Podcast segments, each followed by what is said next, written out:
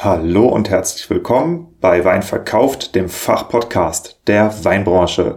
Heute spreche ich mit Alexander Eisele von Neckar über seine extrem geilen Trollinger und auch noch eine ganze Menge, was er so macht. Und in dieser Episode gibt es auch noch verschiedene andere Sachen zu finden, die es zum ersten Mal im Podcast gibt. Und zwar ist der Alexander einer der Winzer, die bei mir in der Beratung sind und ich habe mit ihm noch ein kleines Telefonat darüber geführt, wie die Effekte meines Beratungsworkshops auf sein Weingut sich jetzt innerhalb weniger Wochen schon äh, ausspielen. Und das Ganze habe ich euch angehängt. Und außerdem ist der Alexander auch einer der Winzer, der bei den Geile Weine Kellerfunden mit dabei ist. Und das heißt, du wirst auch mit Alexander noch eine weitere Episode finden über die Verkostung eines besonderen Fasses von seinem Trollinger, das wir gemeinsam im Keller probiert und ausgesucht haben und was es nun exklusiv in den Geile Weine Kellerfunden zu kaufen gibt.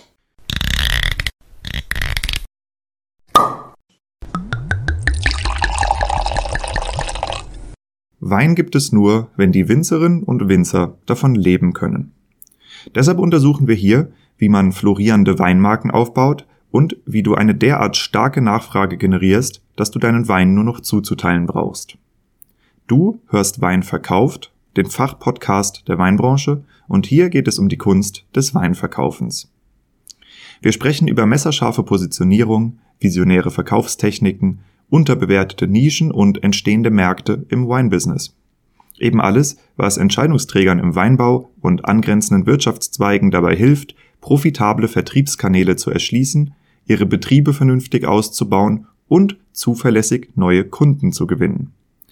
Mein Name ist Diego, mein Podcast ist für alle gedacht, die in den Reben stehen und im Keller rumwuseln. Ich habe lange nach einer passenden Community für Weinverkauf gesucht. Er hat nun bei Wein Plus seinen Heimathafen gefunden und verdankt der Mitgliedschaft bemerkenswertes Wachstum. Mit der kostenfreien Mitgliedschaft bekommst du dort jeden Freitag Early Access zu einer bisher unveröffentlichten Episode von mir. Daneben gibt es hier, also zum Beispiel auf Spotify oder Apple Podcast, jeden Montag brühwarme News der Weinbranche mit Neuigkeiten über Fördergelder, über Umsatzzahlen, Weinbaupolitik, Neubesetzung, Markteinführung und was uns sonst noch so betrifft in unserer Branche auf die Ohren. Also abonniere den Podcast, um am Ball zu bleiben. Dieser Podcast wird finanziell unterstützt von Amorim, dem Weltmarktführer in der Korkproduktion. Korken sind und bleiben das Verschlussmittel der Wahl für hochqualitative Weine. Und zwar nicht nur aus Kundensicht, sondern auch in Zeiten wie diesen, wo wir weltweite Lieferkettenengpässe haben und viele Verschlusssysteme eben gar nicht mehr so gut hergestellt werden können, weil die Lieferketten im Moment blockiert sind, zusammenbrechen wegen Krieg, wegen irgendwelchen Logistikschwierigkeiten. Äh, da zeigt sich eben genau die Stärke des Korkens, weil er wird hier in unserem Kontinent hergestellt. Und solltest du darüber nachdenken, wieder auf Korken zu wechseln oder bessere Korken einzusetzen, dann ist es wohl eine ganz gute Idee, dich mal an Amorin zu wenden. Ja, Alex, die äh, Episode, die wir zusammen aufgezeichnet haben, die ist ja zu einem Zeitpunkt entstanden, wo wir noch gar nicht so richtig zusammengearbeitet haben, sondern das war mehr so ein Kennenlerngespräch vorab abends.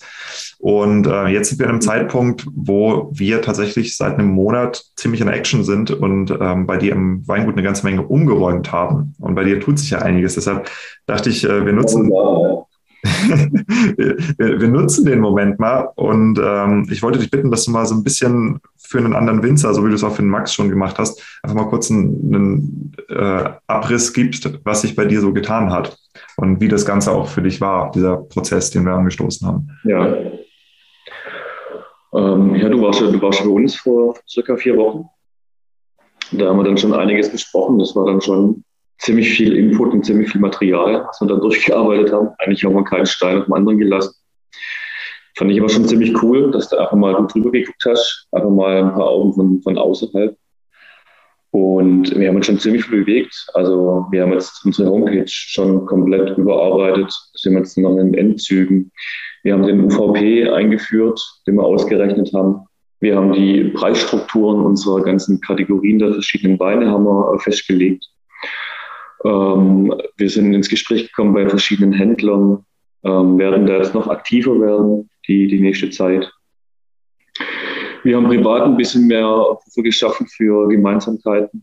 Und dann haben wir in der Bibliothek einiges überarbeitet. Wir haben die, äh, die Preise ein bisschen angepasst, auch für die Weinproben haben wir die Preise angepasst, äh, angehoben, weil wir einfach, wir waren einfach zu günstig, muss man ganz klar sagen. Und da haben wir jetzt einfach die, die Preise angehoben, haben das auch so kommuniziert. Es gab überhaupt keinen Abbruch von den Kunden her. Hm. Ähm, dann auch im Ausschank haben wir ein bisschen Gas gegeben. Also es hat sich wirklich in den vier Wochen extrem viel getan, extrem viel ja, muss man äh, echt so sagen. Also auch das Tempo, in dem ihr das umgesetzt habt, ist der absolute Hammer. Ähm. Von den ganzen Maßnahmen, die du jetzt äh, gesagt hast, äh, zeichnet sich das ab, dass die funktionieren oder sind da äh, Maßnahmen dabei, wo du sagst, ne, werden wir wieder rückgängig machen? Nein, also im Gegenteil, wenn, wenn ich es nicht gut finden würde, würde ich es nicht gemacht. Ähm, nein, also die Homepage ist mega ansprechend mittlerweile. Sie ist direkt und, und schlüssig auch. Es gibt im Endeffekt da nichts mehr Unklares auf der Homepage. Ähm, wir haben eine gute Resonanz, was unsere Weine und die Preisstruktur angeht hier in der Bibliothek. Es ist vereinheitlicht einfach, es ist viel einfacher für den Kunden auch, genauso für mich, dass einfach alles gleich kostet ähm, in verschiedenen Kategorien. Ja. Und, also wirklich super. Hm. Absolut. Ich habe ja ein Konzept bei euch eingeführt, ähm, wo auch der Name dann abends nach der ersten oder vielleicht auch dritten Flasche Lemberger, das weiß ich nicht mehr so genau, äh, gefallen ist. Und zwar die Idee des Lifestyle-Pairings, ähm, dass man Signale sendet an den Kunden, die manche Kunden verstehen. Und in eurem ja. Fall ist es das, das Thema Feuer. Ja, weil ihr seid Leute, ihr habt überall in der Vinothek, habt ihr einen Kamin, im äh, Haus hast du für jedem Stockwerk einen Kamin, bei euch stehen draußen keine LED-Kerzen, sondern bei euch stehen äh, richtige Kerzen, ja, ihr habt Feuertöpfe. Also ihr seid einfach Menschen, die offenes Feuer wertschätzen und es gibt andere Menschen, die das auch wertschätzen. Und ähm, auch da gehen wir jetzt in eine Richtung. Ähm, vielleicht magst du mal ein bisschen von, von der Idee erzählen, was sich dahinter verbirgt und äh, wie ihr das aufgenommen aufgenommen habt? Ja, du, du hast es, ich wäre ich wär da selber im Leben nie drauf gekommen, das im Endeffekt zu kombinieren mit unserem Wein, aber ich finde es so schlüssig, weil Landwein und dann auch mit so einem Slogan, den wir auf der Homepage haben, mit äh, Weine wie wir trinken gerne, äh, Leute wie wir trinken gerne Landwein, ein Lagerfeuer.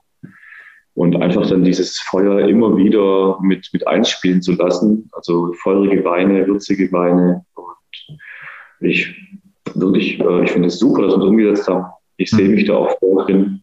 Also wir werden jetzt auch, wir haben jetzt am Freitag unser ja, Weinpanorama nennen wir das. Das ist so eine Art äh, äh, offene Bibliothek, so Afterwork. Und da werden wir auch überall Kerzen aufstellen. Wir werden ähm, die Feuerschale aktivieren, um einfach so dieses, dieses ganze Konzept wirklich komplett schlüssig umzusetzen. Hm. Ja. ja, und äh, die Idee dahinter ist eigentlich folgende. Ähm, es gibt Menschen, also so wie mich, die spricht das total an. Ja, ich sehe, oh, da ist einer, der auch echtes Feuer in seinem Leben wertschätzt. Dann habe ich direkt das Gefühl, das ist jemand, mit dem könnte ich mich anfreunden. Also das heißt, man ist extrem einladend für eine bestimmte Art von Leuten, mit ja. denen man sich tendenziell sehr gut verstehen wird, die dann auch eben sehr gute Kunden werden und einen auch noch weiterempfehlen. Ne? Also das ist die Idee hinter dem Lifestyle-Pairing, dass man einfach zeigt, zu welcher Gruppe man gehört. Und äh, ihr gehört halt zur Gruppe Lagerfeuergenießer. Ja. Ja, voll gerne.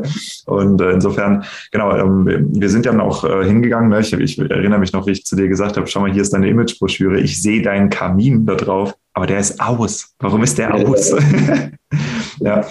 Genau, nee, also das ist äh, für die Leute, die hier zuhören und das Wort Lifestyle Pairing zum ersten Mal hören, ähm, das ist so ein Grundkonzept von dem, was ich mit Weingütern mache. Und in dem Fall hier haben wir es halt mit einem Weingut zu tun, wo viel Kanusport da ist, wo ähm, auch so halt äh, ein bisschen Typen da sind, die so Festival-Feeling mögen und die eben auch offenes Feuer mögen. Und äh, das sind sehr klare Signale, die man senden kann. Und es wird sehr viele Menschen geben draußen, die da ganz ähnlich sind und die darauf reagieren, die das sehen. Ja. Auf jeden Fall. Ja. Bin ich auch davon überzeugt. Ja, cool. Ja, Alex, ich äh, danke dir, dass du uns da so einen äh, Einblick gegeben hast. Vielleicht schauen wir auch äh, in ein paar Monaten nochmal nach, wie die, wo die Reise bei dir hingegangen ist. Aber insgesamt äh, habe ich auch den Eindruck, dass das sehr, sehr schnell geht, was ihr da tut und äh, erstaunlich, erstaunlich doll einschlägt. Ja. ja. Also wir haben jetzt, wie gesagt, das sind jetzt gerade mal vier Wochen und mir kommt schon vor, als hätten wir schon die, also 70 Prozent umgesetzt fast schon. Hm. Ja, also Wahnsinn. Also ihr habt einen Abverkauf von Restposten gemacht. Ja, der ist ja. 30 Prozent der Restposten sind weggeballert, glaube ich, wenn ich ja, das so. Mega eingeschlagen. mega eingeschränkt. Ja, und äh, die Händlerkontakte. Gleichzeitig haben wir dann vermittelt, wie unser, unsere neue, unser neuer Weg ist, haben wir dann auch unseren ganzen Kunden kommuniziert und auch mit dem Landwein haben wir jetzt noch offizieller gemacht. Also ja. das läuft dann richtig gut an. Ja, und ähm, eine Sache, die ich dich noch fragen wollte, ähm, ich reite ja so auf diesem Thema unverbindliche Preisempfehlungen und äh, händlerfreundliche Kalkulationen rum. Äh, wir haben das bei dir umgesetzt. Welche Erfahrungen hast du denn jetzt damit schon gemacht? Ähm, ganz klar, ich kommuniziere das immer so, dass das im Endeffekt, äh, ist ja immer Leben und Leben lassen und mit 40 bis 50 Prozent habe ich mir immer schwer getan.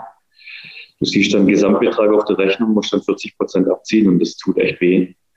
Und deswegen finde ich das mit dem UVP sensationell gut. Das ist gut für mich, gut für den Händler. Er hat dann auch seine, sage ich mal, zwischen 50 und 70 Prozent Marge, mit dem man extrem gut anbieten kann, äh, den Wein. Und ja, macht im Endeffekt damit auch kein schlechtes Geschäft. Also, mhm. und wir natürlich auch nicht, wenn man nicht so viel nachgeben müssen. Hm. Ähm, die, die Händler, mit denen du gesprochen hast, wie, was sagen die zu dem Konzept? Weil das ist ja auch für Händler teilweise ungewohnt, dass Weingüter so agieren. Ja.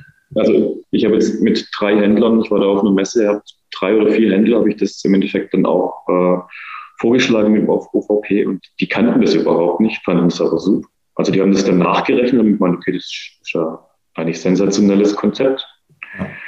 Und äh, ich denke mal, dass die alle bei uns einsteigen.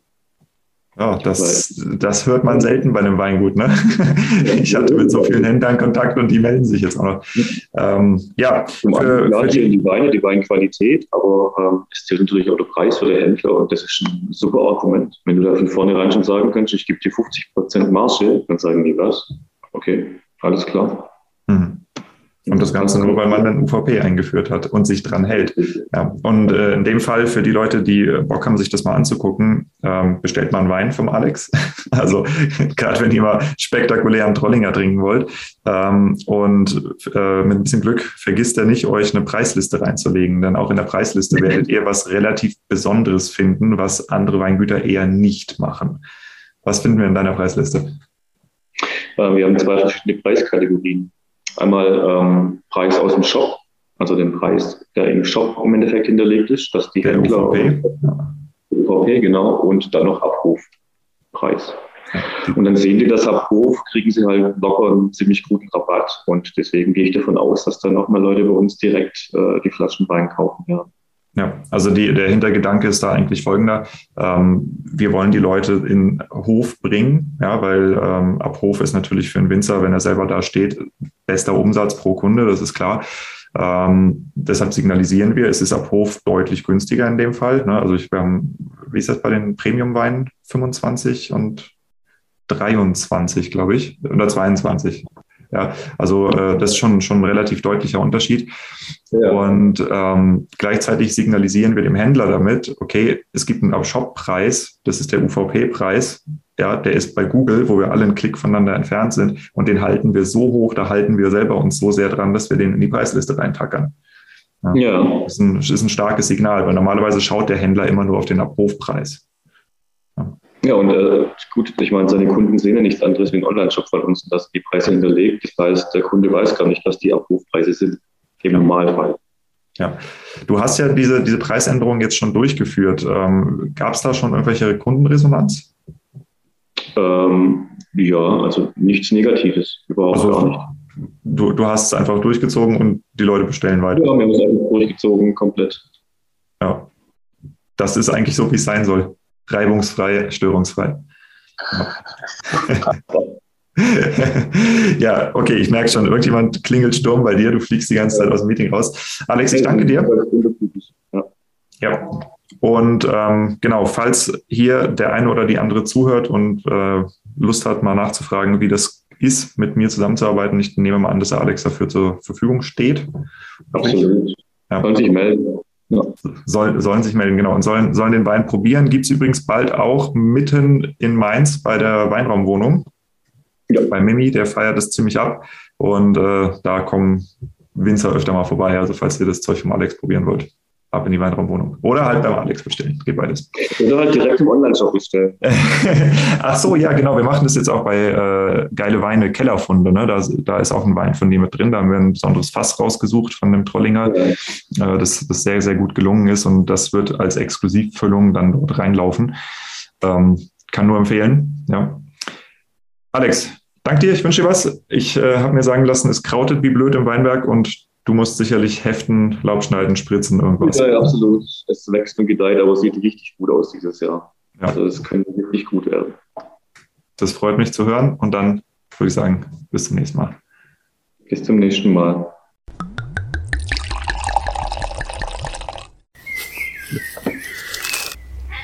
Und wir sind live.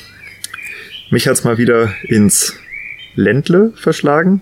Mhm. Mhm. Ich bin mir nie so ganz sicher, weil ich aus Norddeutschland komme und ich, ich weiß ehrlich gesagt nicht mal, wen ich als Schwabe bezeichnen muss und wen nicht. Das ist mir schon ziemlich auf die Füße gefallen in anderen Weingütern. Aber heute bin ich bei Alexander Eisele zu Gast und ich sitze hier mit Alex und mit seiner Frau Eva zusammen und der Kater ist auch dabei. Vielleicht schnurrt er dann mal ins Mikrofon rein. Vielen Dank, dass ich bei euch sein darf. Sehr, sehr gerne. Super gern. Ja, freut mich sehr. Und äh, ich habe mich heute auf der Herfahrt nochmal probiert zu erinnern, wie wir unseren Erstkontakt haben. Ich glaube, du hast mich angeschrieben per E-Mail, kann es sein? Genau, wegen deiner Aktion mit den E-Mails habe ich dich angeschrieben. Äh, Swap, Swap Wine? Swap Wine, genau. Ja. Wegen Swap Wine hattest du mich angeschrieben. Genau. Genau, das geht jetzt im nächsten Monat in die nächste Runde. Und äh, für die, die nicht wissen, was das ist, guckt einfach mal auf meiner Website nach, da kann man es nachlesen. Darum soll es aber heute gar nicht gehen sondern ich möchte heute über das Weingut Alexander Eisele ein bisschen sprechen, weil äh, ich habe vom Alexander dann auch ein paar Weine zugeschickt gekriegt und ich bin praktisch vom Hocker gefallen, weil als äh, Winzer, der ich ja im Rheingau meine Ausbildung gemacht habe, hatte ich meistens eher mh, hm, schwierige Erfahrungen mit Trollinger gemacht, um es mal so zu sagen. Und ähm, von dir kam dann ein äh, Trollinger den ich so ein bisschen im, im Vernatsch-Stil in Erinnerung habe. Ähm, nee, tatsächlich, das ist die zweite gute Trollinger Erfahrung. Die erste gute war äh, der Martin Pasler von Pranzek. Mhm. Sagt er dir was? Ja, sagt mir was. Ja. Oh. Absolut. Mhm. Und jetzt mit deinem, äh, das hat mich so ein bisschen an so ein Pinot Meunier Schwarzriesling erinnert. Äh, wir haben, ich habe den auch leicht gekühlt getrunken. Geiles Zeug. Und ähm, tatsächlich ist es so, dass ich von der DHBW in Heilbronn, also die mit Weinsberg zusammenarbeiten. Mhm. Äh, von denen wurde ich angefragt, um ein Seminar für ähm, die, was sind das? Studenten, Techniker, ich habe keine Ahnung, was die da genau machen, ein Seminar zu halten über äh, moderne Trollinger Vermarktung. Und faul wie ich bin, habe ich natürlich sofort gefragt, ob ich einfach Winzer mit einladen darf, äh, damit wir halt verkosten dürfen. Und äh, die haben ja gesagt. Das heißt, ich werde dich jetzt auch noch vor ein paar Studenten schleifen und dich über Trollinger ah, berichten ah, okay. lassen. da bin ich ja gespannt. Genau. Ah. Und ich glaube, dass wir auch heute ein bisschen äh, über das Thema moderne Weinstilistik im Ländle sprechen können. Das ist nämlich ein ausgesprochen interessantes Thema. Aber ich würde dich bitten, ähm, für die Leute, die hier zuhören, dass du einfach mal kurz so einen Rundumschlag machst, wer du bist äh, und was du für einen Betrieb führst, damit wir wissen, äh, mit welchen Teilen davon wir uns identifizieren können als Zuhörer. Ja, ich bin der Alex. Ähm, ich habe das Weingut eigentlich von meinen Eltern übernommen. Ist eigentlich noch gar nicht so lange her. So an die zehn Jahre sage ich jetzt mal, als ich angefangen habe. Und da war das halt alles noch ein bisschen eingefahren, sage ich mal. Meine Eltern haben das hauptsächlich die Weine gemacht, um sie in der Straußenwirtschaft zu vermarkten. Also bei uns heißt es Besenwirtschaft. Also ist das ja halbtrocken, ähm, die Weine ähm, ohne Ecken, ohne Kanten. Und dann habe ich einfach gedacht, für mich ähm, das ist wahnsinnig schwierig, da zu konkurrieren mit den ganzen Genossenschaften etc. Und habe dann einfach versucht oder habe dann einfach ähm, meine eigene Weinstilistik so gesucht und dann auch gefunden. Und du hast gerade eben gesagt, äh, so ein bisschen dieses moderne Trollinger. Ich glaube, das ist eigentlich gar nicht so modern. Ich glaube eher, dass es klassisch ist. Das ist einfach der klassische Stil, wie früher eigentlich die, die Opas oder die Urväter den Trollinger ausgebaut haben. Wie würdest du den Stil beschreiben? Ähm, also wenig Einfluss zumindest, also, äh, sage ich mal. Und Dann natürlich im Holzfass äh, ausgebaut. Die klassische Maischegärung. Meine Eltern haben eigentlich die ganzen Trollinger oder eigentlich alle Rotweine komplett erwärmt. Also die Maischeerwärmung auf 65 Grad. Dann abgepresst und dann im Endeffekt verarbeitet wie ein Weißwein. Und davon wollte ich einfach weg, weil es mir einfach widerstanden hat, dieser Ton, dieser Marmeladeton, wie du vorher so schön gesagt hast. Ähm, und dann haben wir halt wirklich lange gesucht. Wir lassen dann wirklich einen Teil der Trauben komplett ganz, also auf dem Stielgerüst, so circa 30 Prozent. Der Rest wird abgebärt. Und dann ist wirklich die klassische Maischegärung nur mit Überschwallen. Das heißt, ähm, kein Unterstoßen, sondern einfach nur durch den Saft, den wir von unten rausziehen, oben drüber, damit wir einfach so wenig wie möglich Tannine extrahieren. Und das ist die schöne Glocke im Hintergrund. Ja, die lassen wir mal kurz durchläuten. Viertel vor, die ist jetzt fertig. Ähm, ich war jetzt vor drei Monaten in Bordeaux und habe dann einen sehr, sehr interessanten Rotwein ähm, probiert vom Weingut Le Puy. Äh, das wird übrigens die letzte Episode der Bordeaux-Staffel sein für diejenigen, die immer noch nicht in The Art of Selling Wine, den englischen Podcast von mir reingehört haben. Und äh, da habe ich was gesehen. Das muss eine alte Technik sein, die wahrscheinlich auch hier angewendet wurde, aber ich habe es noch nie irgendwo gesehen. Und zwar, die haben ähm, praktisch eine Scheune, die hochgezogen voll ist mit äh, Betontanks. Die sind so drei, vier Meter hoch. Und diese Betontanks haben oben ein Mannloch, ungefähr halben Meter Durchmesser haben die drin und dann rundherum eine so 15 Zentimeter hohe Mauer. Ja, dass der Wein aus dem Mannloch rausschäumen kann und dann oben wie in so einem Becken aufgefangen wird. Und die machen das so, die packen Ganztrauben da rein, äh, die sind abgebärt, glaube ich, wenn ich das richtig in Erinnerung habe, ähm, packen die abgebärten Trauben da rein und dann machen die oben eine Schicht aus Rappen drauf und dann ziehen die unter diesem Loch äh, einfach Holzstreben durch, dass die Rappen nicht hochgedrückt werden können bei mhm. der Gärung. Aber der Wein, wenn er anfängt zu schäumen und hochkommt, der geht dann durch die Rappen durch, durch das Mannloch durch, spült sich oben selber in der Wanne und spült sich praktisch, also mhm. du hast ein, ein, automatisches Überschwallen, was die ganze Gärung durchläuft. Ja ich habe noch nie so geilen Rotwein getrunken. Okay. Ja, also äh, falls du mal was bauen möchtest, dann kann ich dir nur empfehlen. Das, das kann man sicher anders replizieren, aber das äh, fand ich extrem faszinierend. Das kam mir gerade so in die Erinnerung. Ich habe die gefragt, ob das eine, eine eigene Technik ist, die die entwickelt haben. Die haben gemeint, das ist wahrscheinlich was, wie es die Uropas gemacht haben, mhm. was einfach in Vergessenheit geraten ist, weil wir halt andere Tanks einsetzen mittlerweile flächendeckend. Also ich habe das noch nie gehört, diese Variante. Aber macht schon Sinn, dass einfach die kompletten Beeren beziehungsweise die Rappen auch benetzt sind vom Saft. Ja. Und von daher macht das, glaube ich, schon Sinn, ja. Ja. Ja, und es ist halt wirklich dieses permanente sich selbst äh, mhm. durchschwallen. Das muss halt überhaupt nicht äh, nichts, manuell machen, ja. Nichts und die machen, äh, ich weiß gar nicht, wie viele Flaschen die machen, aber das ist vergleichbare Größe wie bei dir und eine Person im Keller während der Lese komplett okay. easy. Ja. Wie bei uns. Ja, weil du nicht halt, genau, musst nicht umstumpfen, gar nichts. Ja. Okay, also wir haben jetzt schon gelernt, äh, eine Person in der Lese. Erklär uns mal ein bisschen, wie dein Betrieb aufgebaut ist. Also wie groß bist du? Ja, wir, sind, wir sind so neuneinhalb Hektar groß, äh, hier im Neck, äh, mittleren Neckartal. Davon haben wir circa so eineinhalb, 1,6 Hektar terrassierte Steillage. Also wirklich äh, 100% Handarbeit, Toplage. Und so von der Sortenstruktur sind wir eigentlich so bei 60, 40, also 60 Prozent Rot, 40 Prozent Weißwein. Genau. Wie viel Flasche? Äh, Flaschen ähm, haben wir so jetzt äh, wirklich magere Jahre gehabt und da sind wir so bei 35.000 angestrebt, sind eigentlich so 50.000 so die Richtung. Hm. Und das vermarktest du alles an Direktkundschaft oder? Genau. Ja. ja. Hast du Gastronomie, Handel? Ja, natürlich. Wir haben sehr, sehr viele Gastronomen hier im Kreis. Dann natürlich meine Schwester, die ähm, die Besenwirtschaft weiterführt als, als Weinstube sozusagen, als Gastronomie. Ist ein sehr guter Abnehmer. Und ja. Und jetzt wollen wir halt nur ein bisschen was im Handel machen. Ähm, aber sonst geht eigentlich alles über die Ladentheke. Hm. Dein Weinstil, der ist ja ich würde jetzt sagen, nicht komplett fancy, aber das geht eben schon in diese unfiltrierte, ein bisschen, ein bisschen rohe Richtung. Ähm, ist das denn was, was hier im Moment in den Besenwirtschaften gefragt wird? Weil jetzt so in meinem Kopf ist es eher ein schlichterer Weinstil, der da ausgeschenkt werden soll und wo die Weine eben auch günstiger sind. Das war eigentlich der Punkt, äh, mit dem ich lang gerungen habe, weil mir halt, oder weil ich damals halt sehr, sehr viel Kundschaft gehabt habe von meinen Eltern. Ähm, und das heißt, ich, ich wollte eigentlich diesen klassischen Stil nicht komplett aussterben lassen und nicht auf einmal. Ähm, aber ich glaube, dass es schwierig ist, solche Weine, also schwierig will ich nicht sagen, aber der, sage ich mal, der normale Trollinger Trinker, Vierteles Trinker, der möchte natürlich jetzt keinen unfiltrierten Trollinger haben. Also schwierig, denn dann irgendwie einen Mann zu kriegen. Mhm. Definitiv. Wenn ich da mal einklinken darf, vor allem die Württemberger. Selbst.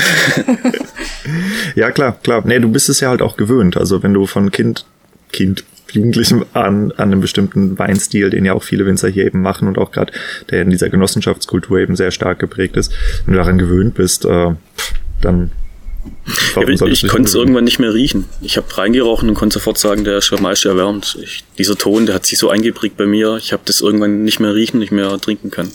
Hm. Und dann musste ich mir halt irgendwie eine andere Lösung finden einen anderen Weg suchen. Hm. Ich würde gerne mit dir ein bisschen in die Betriebsgeschichte reingehen, ähm, wenn das okay ist, weil du bist der zweite Winzer, den ich jetzt im Interview habe, ähm, der die Geschichte mitbringt. Äh, Betrieb soll umgebaut werden ein bisschen, umstrukturiert werden und auf einmal stehst du komplett alleine da. Und äh, vielleicht kannst du mal ein bisschen in die Geschichte vom Weingut reingehen und erzählen, was sich so in den letzten 15 Jahren hier getan hat. Äh, einiges hat sich hier getan. Ähm, es fing eigentlich alles damit an, dass meine Mutter, sage ich mal, 2009 äh, sehr, sehr schwer erkrankt ist. Mein Vater sich dann komplett aus dem Weingut zurückgezogen hat, hat sich dann um meine Mutter gepflegt oder hat meine Mutter gepflegt, sich um sie gekümmert. Und dann bin ich da eigentlich, ich war dann noch ein bisschen auf Tour, ich war in verschiedenen äh, Weingütern, so sage ich mal, einfach auf Wanderschaft, um ein bisschen was mitzunehmen. Und ich bin dann ziemlich schnell eigentlich oder schneller als gedacht dann äh, 100% daheim eingestiegen und habe dann im Endeffekt das ganze Weingut geschmissen. Ähm, Wie alt warst du da? Ähm, das ist jetzt zehn Jahre her, so 28, 29 rum. Die Richtung. Und das war am Anfang natürlich dann schon eine Herausforderung, sage ich mal. Zum einen diesen Weinstil halt dann so weiterzuführen, aber auf der anderen Seite trotzdem irgendwie so eine neue Art ins Leben zu rufen, eine neue Art von Wein. Und ähm, dann habe ich es im Endeffekt dann einfach so, so durchgezogen und drei Jahre später ist mein Vater verstorben, also 2015. Und dann sind im Endeffekt, also ein Weingut, das lernt man schon in der Berufsschule, lebt auch so ein bisschen von der Familienarbeitskraft, ähm, dass die ganze Familie im Endeffekt am Weinberg dabei ist oder beim Abfüllen etc., in Vermarktung. Und dann sind eigentlich zwei wichtige Punkte weggebrochen. Und da mussten wir uns halt überlegen, wie machen wir da weiter mit dem Weingut. Und wir haben dann ein bisschen verkleinert das Weingut. Wir waren früher so bei elf Hektar, haben dann so eineinhalb, knappe eineinhalb Hektar hergegeben und ähm, haben uns dann im Endeffekt ja einfach versucht, neue Kundenstämme zu suchen oder aufzubauen. Und haben uns dann 2018 dazu entschlossen, dass wir dann die Vinothek bauen, äh, um einfach sage ich mal, die Weine dann noch mehr direkt zu vermarkten oder vermarkten zu können und einfach einen Raum zu schaffen für unsere Weine. Das war ja früher alles zusammen. Das war im Endeffekt bei uns im, im, im Ortskern ähm, das Gästestübel, also die Besenwirtschaft, wo dann einfach die Weine drüber vermarktet wurden. Und natürlich ist da ein ganz anderes Publikum und da hätte ich es nicht geschafft, solche Weine, die ich jetzt herstelle, dann auch zu vermarkten. Und deswegen war nicht der konsequente Weg, dass wir ähm, die Vinothek bauen. Und dann wiederum war auch der konsequente Weg, dass wir komplett auf Bio setzen. Also wir sind dann zu Bioland 2016 schon und haben dann die Weine komplett äh, biologisch bewirtschaftet.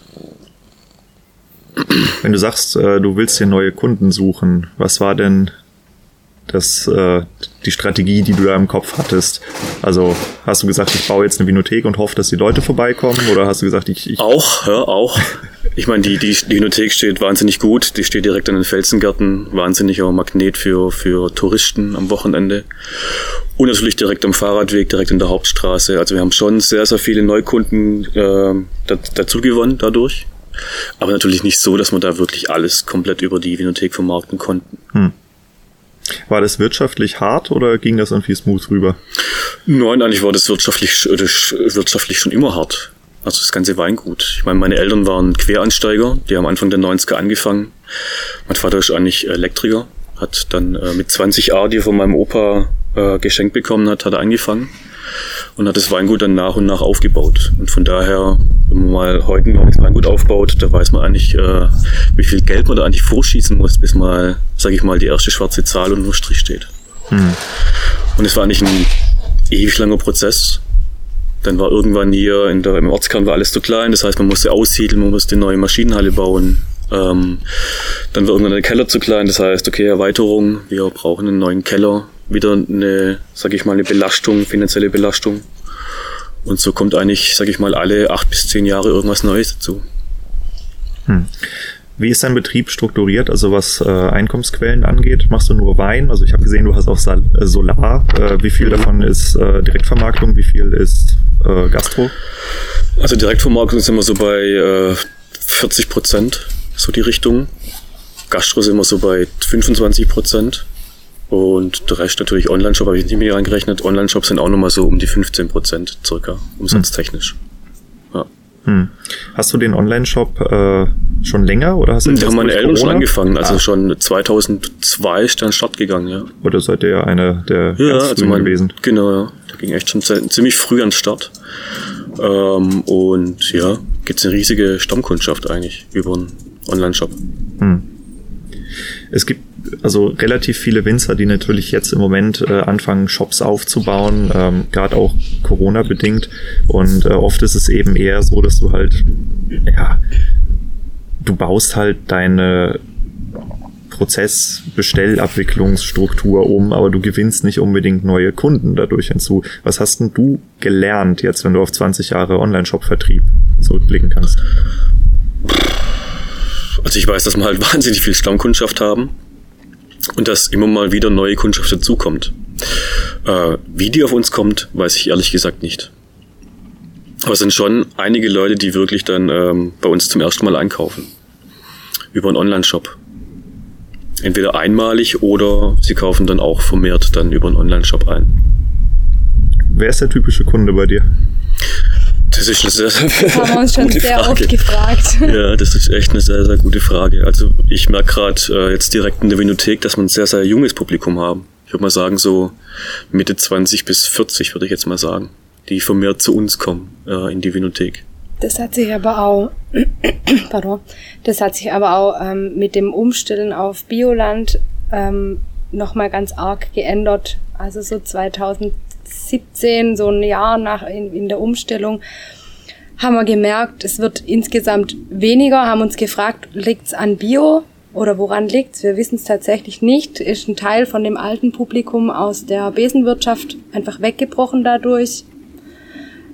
Jetzt, wir wissen es nicht, aber es ist dadurch natürlich auch wieder Neues dazugekommen. Also ich glaube, dass die Bioschiene schon nochmal andere Türchen geöffnet hat, einen anderen Kundenstamm gebracht hat. Und das vermuten wir, dass das auch eher das jüngere Publikum jetzt ausmacht. Habt ihr den Eindruck, dass die Leute kommen und wissen, wo sie hingehen oder stolpern die so per Zufall bei euch rein? Sowohl als auch. Also es gibt viele, die, die kommen zu uns und nehmen mal so ein sechser Probierpaket mit zum einfach probieren, wie die wie Biowein schmeckt, hm. vor allem. Aber es sind auch sehr, sehr viele Kunden, die direkt zu uns kommen, ja die halt irgendwo gelesen haben von uns, die äh, das Bio sehr, sehr interessant finden, die natürlich unsere Gegend wahnsinnig interessant finden. Jetzt mit Corona habe ich das Gefühl, haben wir wirklich dann nochmal auch äh, vermehrt Kundschaft dazu gewonnen, die einfach zu uns in die Region kommen sind, ähm, das vielleicht gar nicht so auf dem Zettel war. Aber dadurch, dass man nicht irgendwie wegfliegen konnte etc., ist man dann halt irgendwie dann in die Felsengärten gegangen oder ins Umland und hat einfach festgestellt, dass es da echt äh, auch gute Sachen gibt zum Probieren, also Weine auch. Hm. Wenn, wenn du sagst, die Leute haben irgendwo über euch gelesen, wo wird denn typischerweise über dich berichtet? Kriegst du das überhaupt mit? Ja, ich krieg das, glaube schon mit, ja. Ähm, wir haben ähm, letztes Jahr eigentlich, sage ich mal, schon ein bisschen Aufmerksamkeit gewonnen, damit, äh, dass dadurch, dass wir ähm, bei Vinum die Entdeckung des Jahres waren, bei Wein Plus die Entdeckung des Jahres, dann haben wir mit unserem Trollinger Stil, was ich eigentlich nie erwartet habe, äh, mit diesem trüben Wein. Ähm, haben wir den ersten Platz beim Trollinger Summit gemacht. Ähm, und da haben wir schon eine sehr, sehr große Resonanz gehabt. Also da kamen schon, schon viele Leute auf uns zu, die äh, auch diese Weinstilistik mal probieren wollten. Und auch richtig gut finden. Ja. Ich glaube auch so ein Teil war diese klassischen lokalen Zeitungsartikel.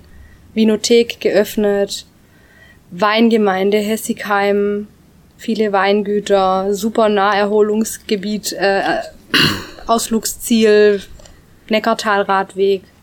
Solche Dinge waren halt auch in der klassischen lokalen Zeitung. Und natürlich, was man sagen muss, klar, früher war das Neckartal komplett geprägt von den Genossenschaften hier.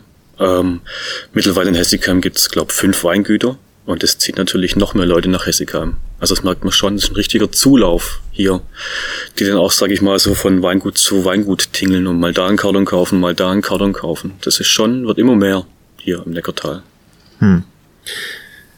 Kannst du mir ein bisschen die Weinlandschaft hier beschreiben? Also ich meine jetzt nicht die Landschaft äh, im Sinne von, äh, wie ist sie terrassiert, sondern ähm, hier ist ja ein sehr, sehr starkes Genossenschaftswesen. Wie entwickelt sich das im Moment und wie stehen auch diese Betriebe, die zum Beispiel Genossenschaftslieferanten sind, im Moment da? Also ich meine, ihr, ihr sprecht ja bestimmt auch mal miteinander im Wingert. ähm, wie würdest du das zusammenfassen? Wie geht's im Moment der Weinwirtschaft hier im Allgemeinen? Also ich kann mich eigentlich noch sehr, sehr gut dran erinnern, ähm, dass früher, als ich noch, sag ich mal so, zwischen acht und zwölf war und es zur Lese ging, da war im Endeffekt äh, an den terrassierten Steillagen hast du keinen Parkplatz gefunden, weil halt einfach jeder oder fast jeder Haushalt, der in Hessekheim ist, sag mal eins bis zwei Weinberge gehabt hat. Und die haben sie bewirtschaftet zum Nebenerwerb und haben das dann gelesen und abgeliefert. Mittlerweile stehen da vielleicht noch fünf, sechs Traktoren. Es gibt nur noch Großbetriebe hier im Neckartal, weil einfach die ganzen kleinen aufgehört haben, weil es einfach nicht mehr rentabel ist und natürlich ein riesen Zeitaufwand ist. Und dadurch hat sich da schon einiges getan hier im Neckartal. Also die Auszahlungspreise, die sinken immer weiter und ja, ähm, wird halt schon sehr, sehr viel Masse hier produziert im Neckartal. Hm. Ist das was, was man als Winzer mitkriegt oder kriegen das auch die Konsumenten mit, dass sich die äh, Struktur hier komplett verändert im Weinbau? Ich meine, die Konsumenten kriegen das schon mit. Sie sehen ja, dass es immer mehr Weingüter hier in Hessigheim gibt. Und ich glaube, da ähm, muss man nicht lange überlegen, warum das so ist. Aber ob sie jetzt mitkriegen, wie, wie es allgemein um die ganzen Lagen und die terrassierten Steillagen hier steht, äh, glaube ich nicht, dass die das so mitbekommen. Nee.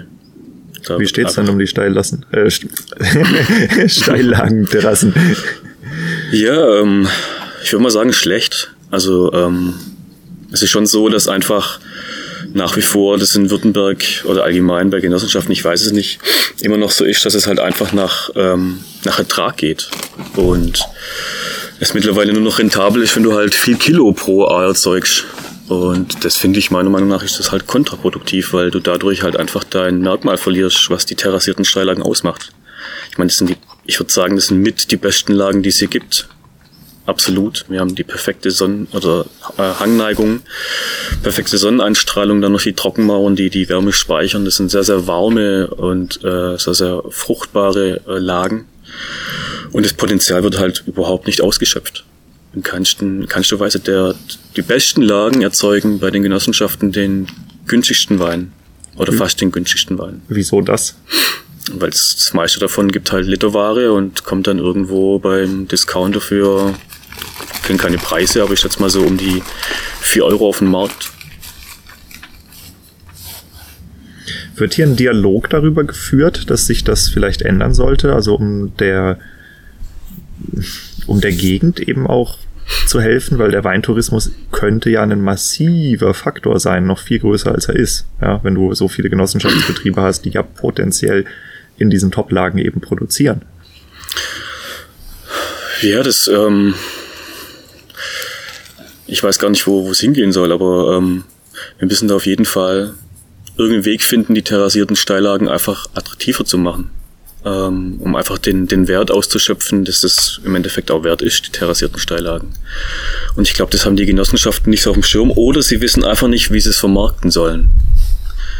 Ähm, das ist, glaube ich, einfach so eine Preisstruktur, die du einfach da schaffen musst. Und natürlich ich meine, was macht das aus, die Weingüter in Hessigheim? Das sind ein paar Prozent, was die terrassierten Steillagen ausmacht.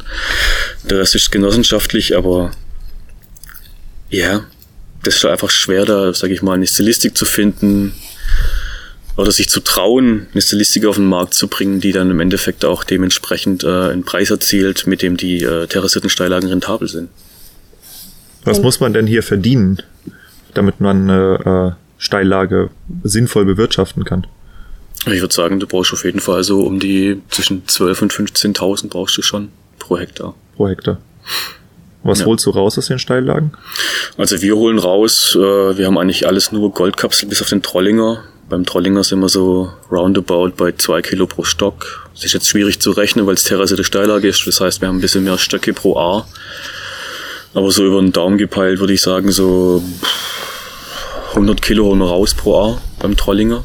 Äh, weil wir haben dann den Rest von den Trollinger Lagen, die ein bisschen jünger waren, haben wir veredelt, haben wir Merlot, Cabernet Franc und Cabernet Sauvignon drauf gemacht und da sind wir vielleicht so bei 50 Kilo pro A. Ja, den Dialog über die Steillagen und was damit passieren soll, kann, darf, den gibt's schon. Aber ich glaube, den gemeinsamen Weg von äh, Genossenschaft und Winzern, das ist irgendwie schwierig. Es gibt ja auch recht moderne Genossenschaften. Also ich habe ähm, in Bordeaux habe ich jetzt eine Vorzeigegenossenschaft wirklich gesehen. Tutiac heißt die. 8000 Hektar. ist crazy, ne? Und ähm, die haben Flaschen im Sortiment, die kosten 240 Euro, die Flasche. Ja, da müssen wir noch dran arbeiten. ja. Ähm, sind die Genossenschaften hier altbacken oder ist das einfach ein Problem, dass die sich so komplett auf dieses Günstigweinsortiment eingeschossen Nein, haben? Oder glaub- wie, wie, wie siehst du das? Ich glaube, die waren dann irgendwann in diesem Rad halt drin. Ähm, und es war dann wahnsinnig schwierig, sage ich mal, eine Veränderung zu schaffen. Ähm, das hat halt früher wahnsinnig gut funktioniert. Ich meine, der ganze Trollinger und Trollinger mit Lemberger, der im Land oder im Ländle erzeugt wurde, wurde ja auch komplett im Ländle trunken. Also mein Opa hat jeden Tag einen Liter Trollinger trunken. Ist der praktisch der Zuhauskonsum, also von, von den einheimischen Weinen eingebrochen? Ist Oder? komplett weggebrochen, würde ich sagen. Oder was heißt komplett? Es ist schon, die Generation, sage ich mal, wie mein Opa, die gibt's einfach nicht mehr. Die einfach jeden Tag dann ihr, ihre drei Viertel trinken oder sowas. Ähm, trotzdem erzeugen sie immer noch wahnsinnig viel Menge. Und ich weiß gar nicht, wie, wo das alles hinkommt, die ganze Menge, die da erzeugt wird. Es wurde einfach viel zu spät äh, drüber nachgedacht, was ist unser Plan B, wenn Trollinger nicht mehr funktioniert in den terrassierten Steillagen. Ähm, ich meine, mittlerweile gibt es Sorten, die, und auch mit der Klimaerwärmung funktionieren Sorten, die früher auf jeden Fall nicht funktioniert hatten. Mittlerweile funktionieren sie richtig gut. Und wir einfach schon viel früher reagieren müssen und sagen, okay, wir, natürlich, das Ländle steht für Trollinger und Trollinger ist ein geiler Wein, den müssen wir weiter produzieren, aber halt nicht mehr in der Masse, wie es früher war. Und da hätte man vielleicht einfach schon viel früher drüber nachdenken können oder müssen, was ist die Alternative zum Trollinger und wie erhalten wir unsere Toplagen. Und das wurde meiner Ansicht nach halt ein bisschen äh, verbummelt. Ja. Es ist eine interessante Frage, wie man das in dem Stil, in dem großen Stil, in dem es ja produziert wird, ändern soll. Dieses Ruder rumreißen. Hm, Siehst du das kommen, dass äh, sich die Weinregion von der Genossenschaftsregion immer mehr, also weiter auch in Zukunft in so eine äh, Direktvermarkterregion entwickeln wird? Glaube ich nicht, nein. Also ich glaube nicht, dass es... Wir könnten niemals die Menge abfangen, die jetzt ähm, die Genossenschaften äh, bewirtschaftet. Das würden wir direkt vom Markt niemals schaffen. Und auch wenn jetzt noch mehr dazukommen, würd, äh, dazukommen würden, können wir das nicht schaffen, nee.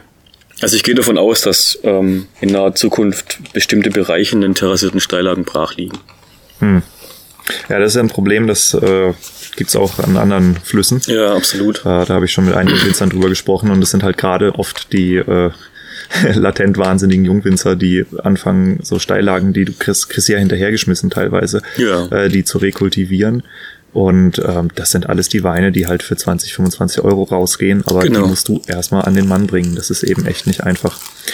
Ähm, ich würde wieder ein bisschen zurück zu deinem äh, Betrieb gehen und zwar gab es für dich in diesem Moment der Umstellung, also Kundenstruktur, Bio, ja, gab es für dich so einen Moment, wo du gemerkt hast, okay, ich habe einen belastbaren Cashflow hergestellt und wie ist der gekommen? Gut, wir mussten erstmal groß investieren in die Vinothek, weil wir einfach, sag ich mal, noch keine Strukturen geschaffen haben, weil wir einfach ein sehr, sehr junges Weingut sind. Dann komplett mit diesem Schicksalsschlag von meinen Eltern halt einfach dann komplett äh, so da gestanden sind und deswegen haben wir eigentlich nur investiert die ganze Zeit. Wir haben eigentlich die letzten Jahre nur investiert in das Weingut. Deswegen haben wir alles, was wir im Endeffekt erwirtschaftet haben, haben wir sofort da reingesteckt in den ganzen Betrieb. Und ähm, Klar, das ist ähm, immer, sage ich mal, schon eine Belastung auch, klar. Dass man einfach, sage ich mal, immer reinsteckt, immer reinsteckt, immer reinsteckt, aber immer so im Hinterkopf hat, dass man im Endeffekt dadurch irgendwann, ähm, sage ich mal, den Betrieb so dasteht, dass der Betrieb so dasteht, dass du auf jeden Fall richtig gute Zahlen schreibst. Hm. Aber jetzt die letzten Jahre haben wir eigentlich, sage ich mal, äh, keinen größeren Cashflow geschaffen, nee. Hm. Ja, das ist eine Situation, die ich öfter antreffe.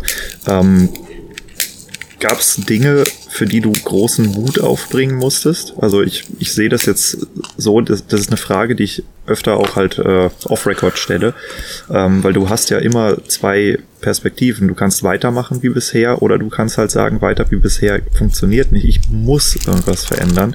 Und beides ist ja mit, mit Ängsten verbunden.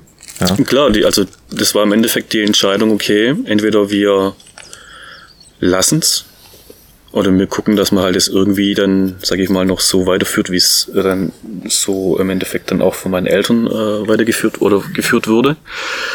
Oder wir gehen halt wirklich in eine komplett andere Richtung, wir suchen uns eine andere Kundschaft und investieren einfach in den Weinverkauf in die Vinothek. Hm. Und das war eigentlich so dieser größte Schritt, den wir gemacht haben. Einfach dieses Wagnis, dann ähm, diese Vinothek zu eröffnen, diese Vinothek zu bauen, diesen Barrikkeller zu bauen, um einfach, sag ich mal, so ein richtiges Weingut zu schaffen, wo dann die Leute im Endeffekt hingehen können und so Weine probieren und dann auch einkaufen können. Und es war schon ein sehr, sehr mutiger Schritt, definitiv. Was meinst du mit ein richtiges Weingut? Ja, so dass halt nicht nur die Produktion äh, außerhalb ist und dann die Vermarktung mit meiner Schwester zusammen in der Gastronomie, sondern dass du halt einfach einen kompletten Raum schaffst, wo du die Weine und deine Stilistik dementsprechend äh, vorstellen kannst und dann auch verkaufen kannst. Hm. Ich glaube, das Schwierige war auch, dass genau dieser Schritt und dieses, der erste Schritt in, in diese neue Zielrichtung mit Bio und ähm, der direkte ähm, ich sag mal, der Winzer die, zum direkten Endverbraucher einen, einen Bezugspunkt oder einen Begegnungspunkt zu schaffen. Das hat 2018 eröffnet und das dauert ja auch eine Weile, geht nicht von heute auf morgen. Dann lief es 2019 an und 20 kam Corona.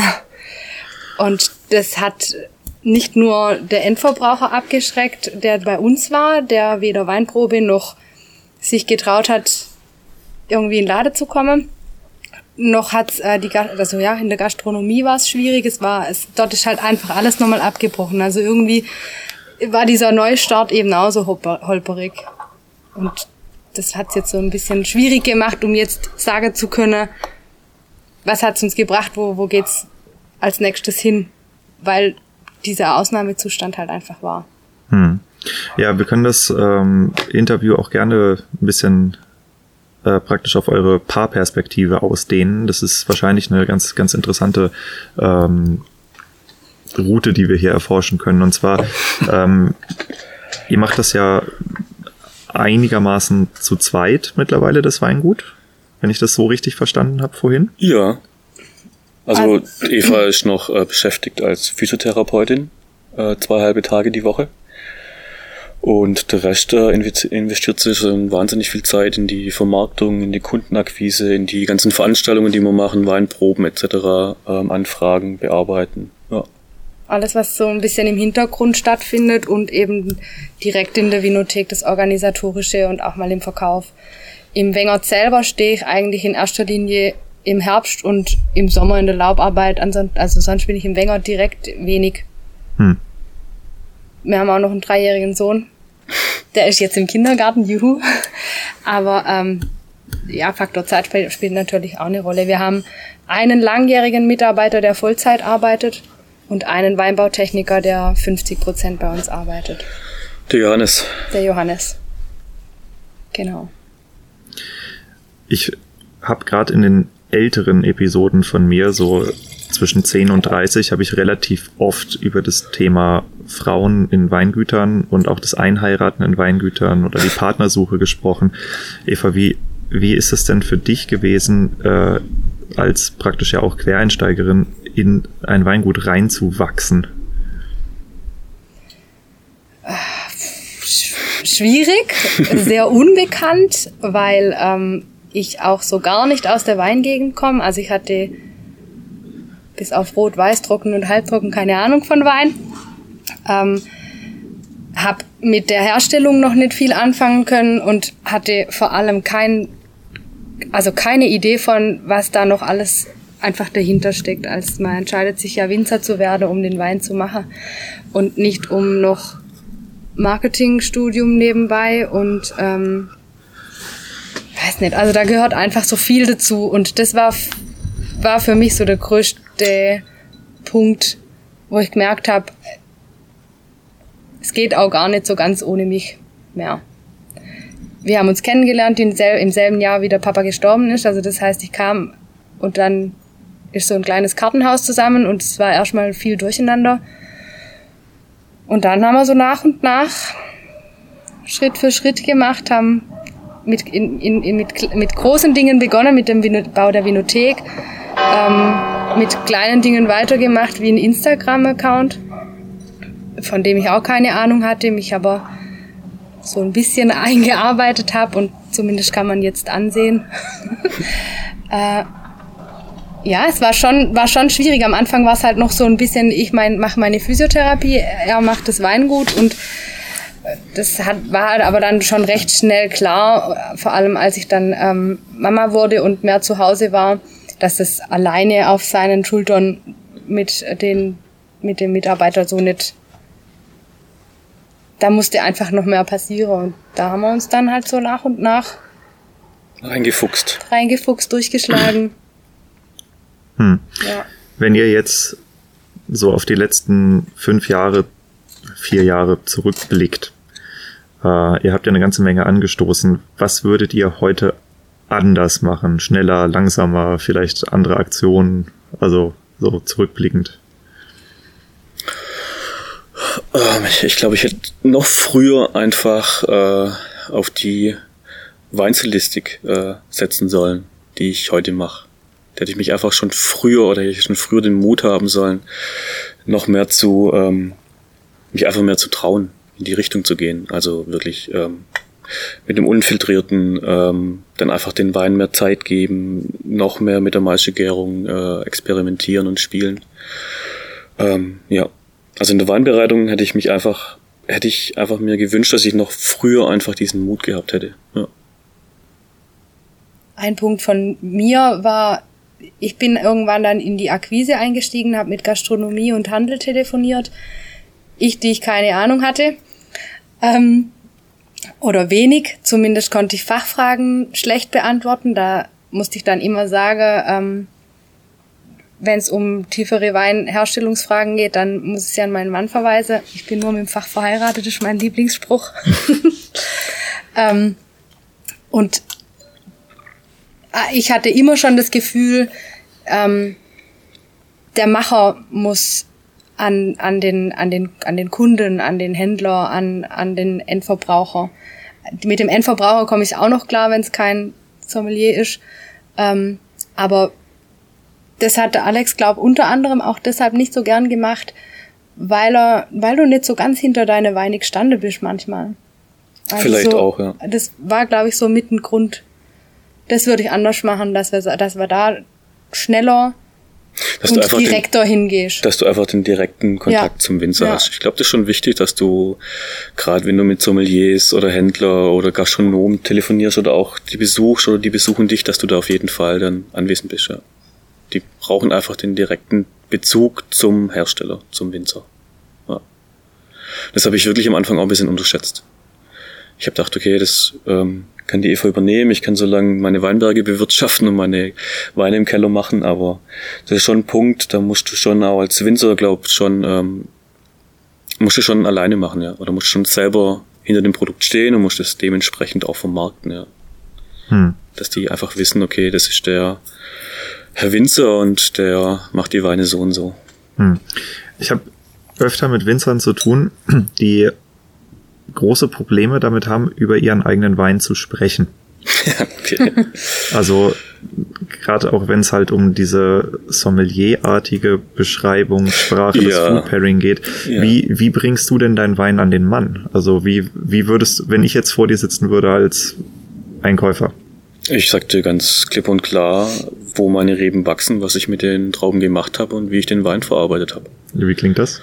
Wir können ja mal einen von den Weinen hier durchspielen. Ja, wir haben jetzt gerade äh, den Chardonnay im Glas, den haben wir im Endeffekt ähm, direkt abgepresst. Also wir haben da wirklich den Ertrag dementsprechend runter reduziert auf ein Kilo pro Stock. Ähm, haben dann nur eine Seite entlaubt, dass im Endeffekt die Sonnenseite direkt äh, noch ähm, beschattet war. Und dann haben wir das Ganze ähm, mit den Füßen angestampft, haben das dann für 24 Stunden im Kühlhaus gehabt, anschließend dann direkt auf die Presse, ganz Traubenpressung.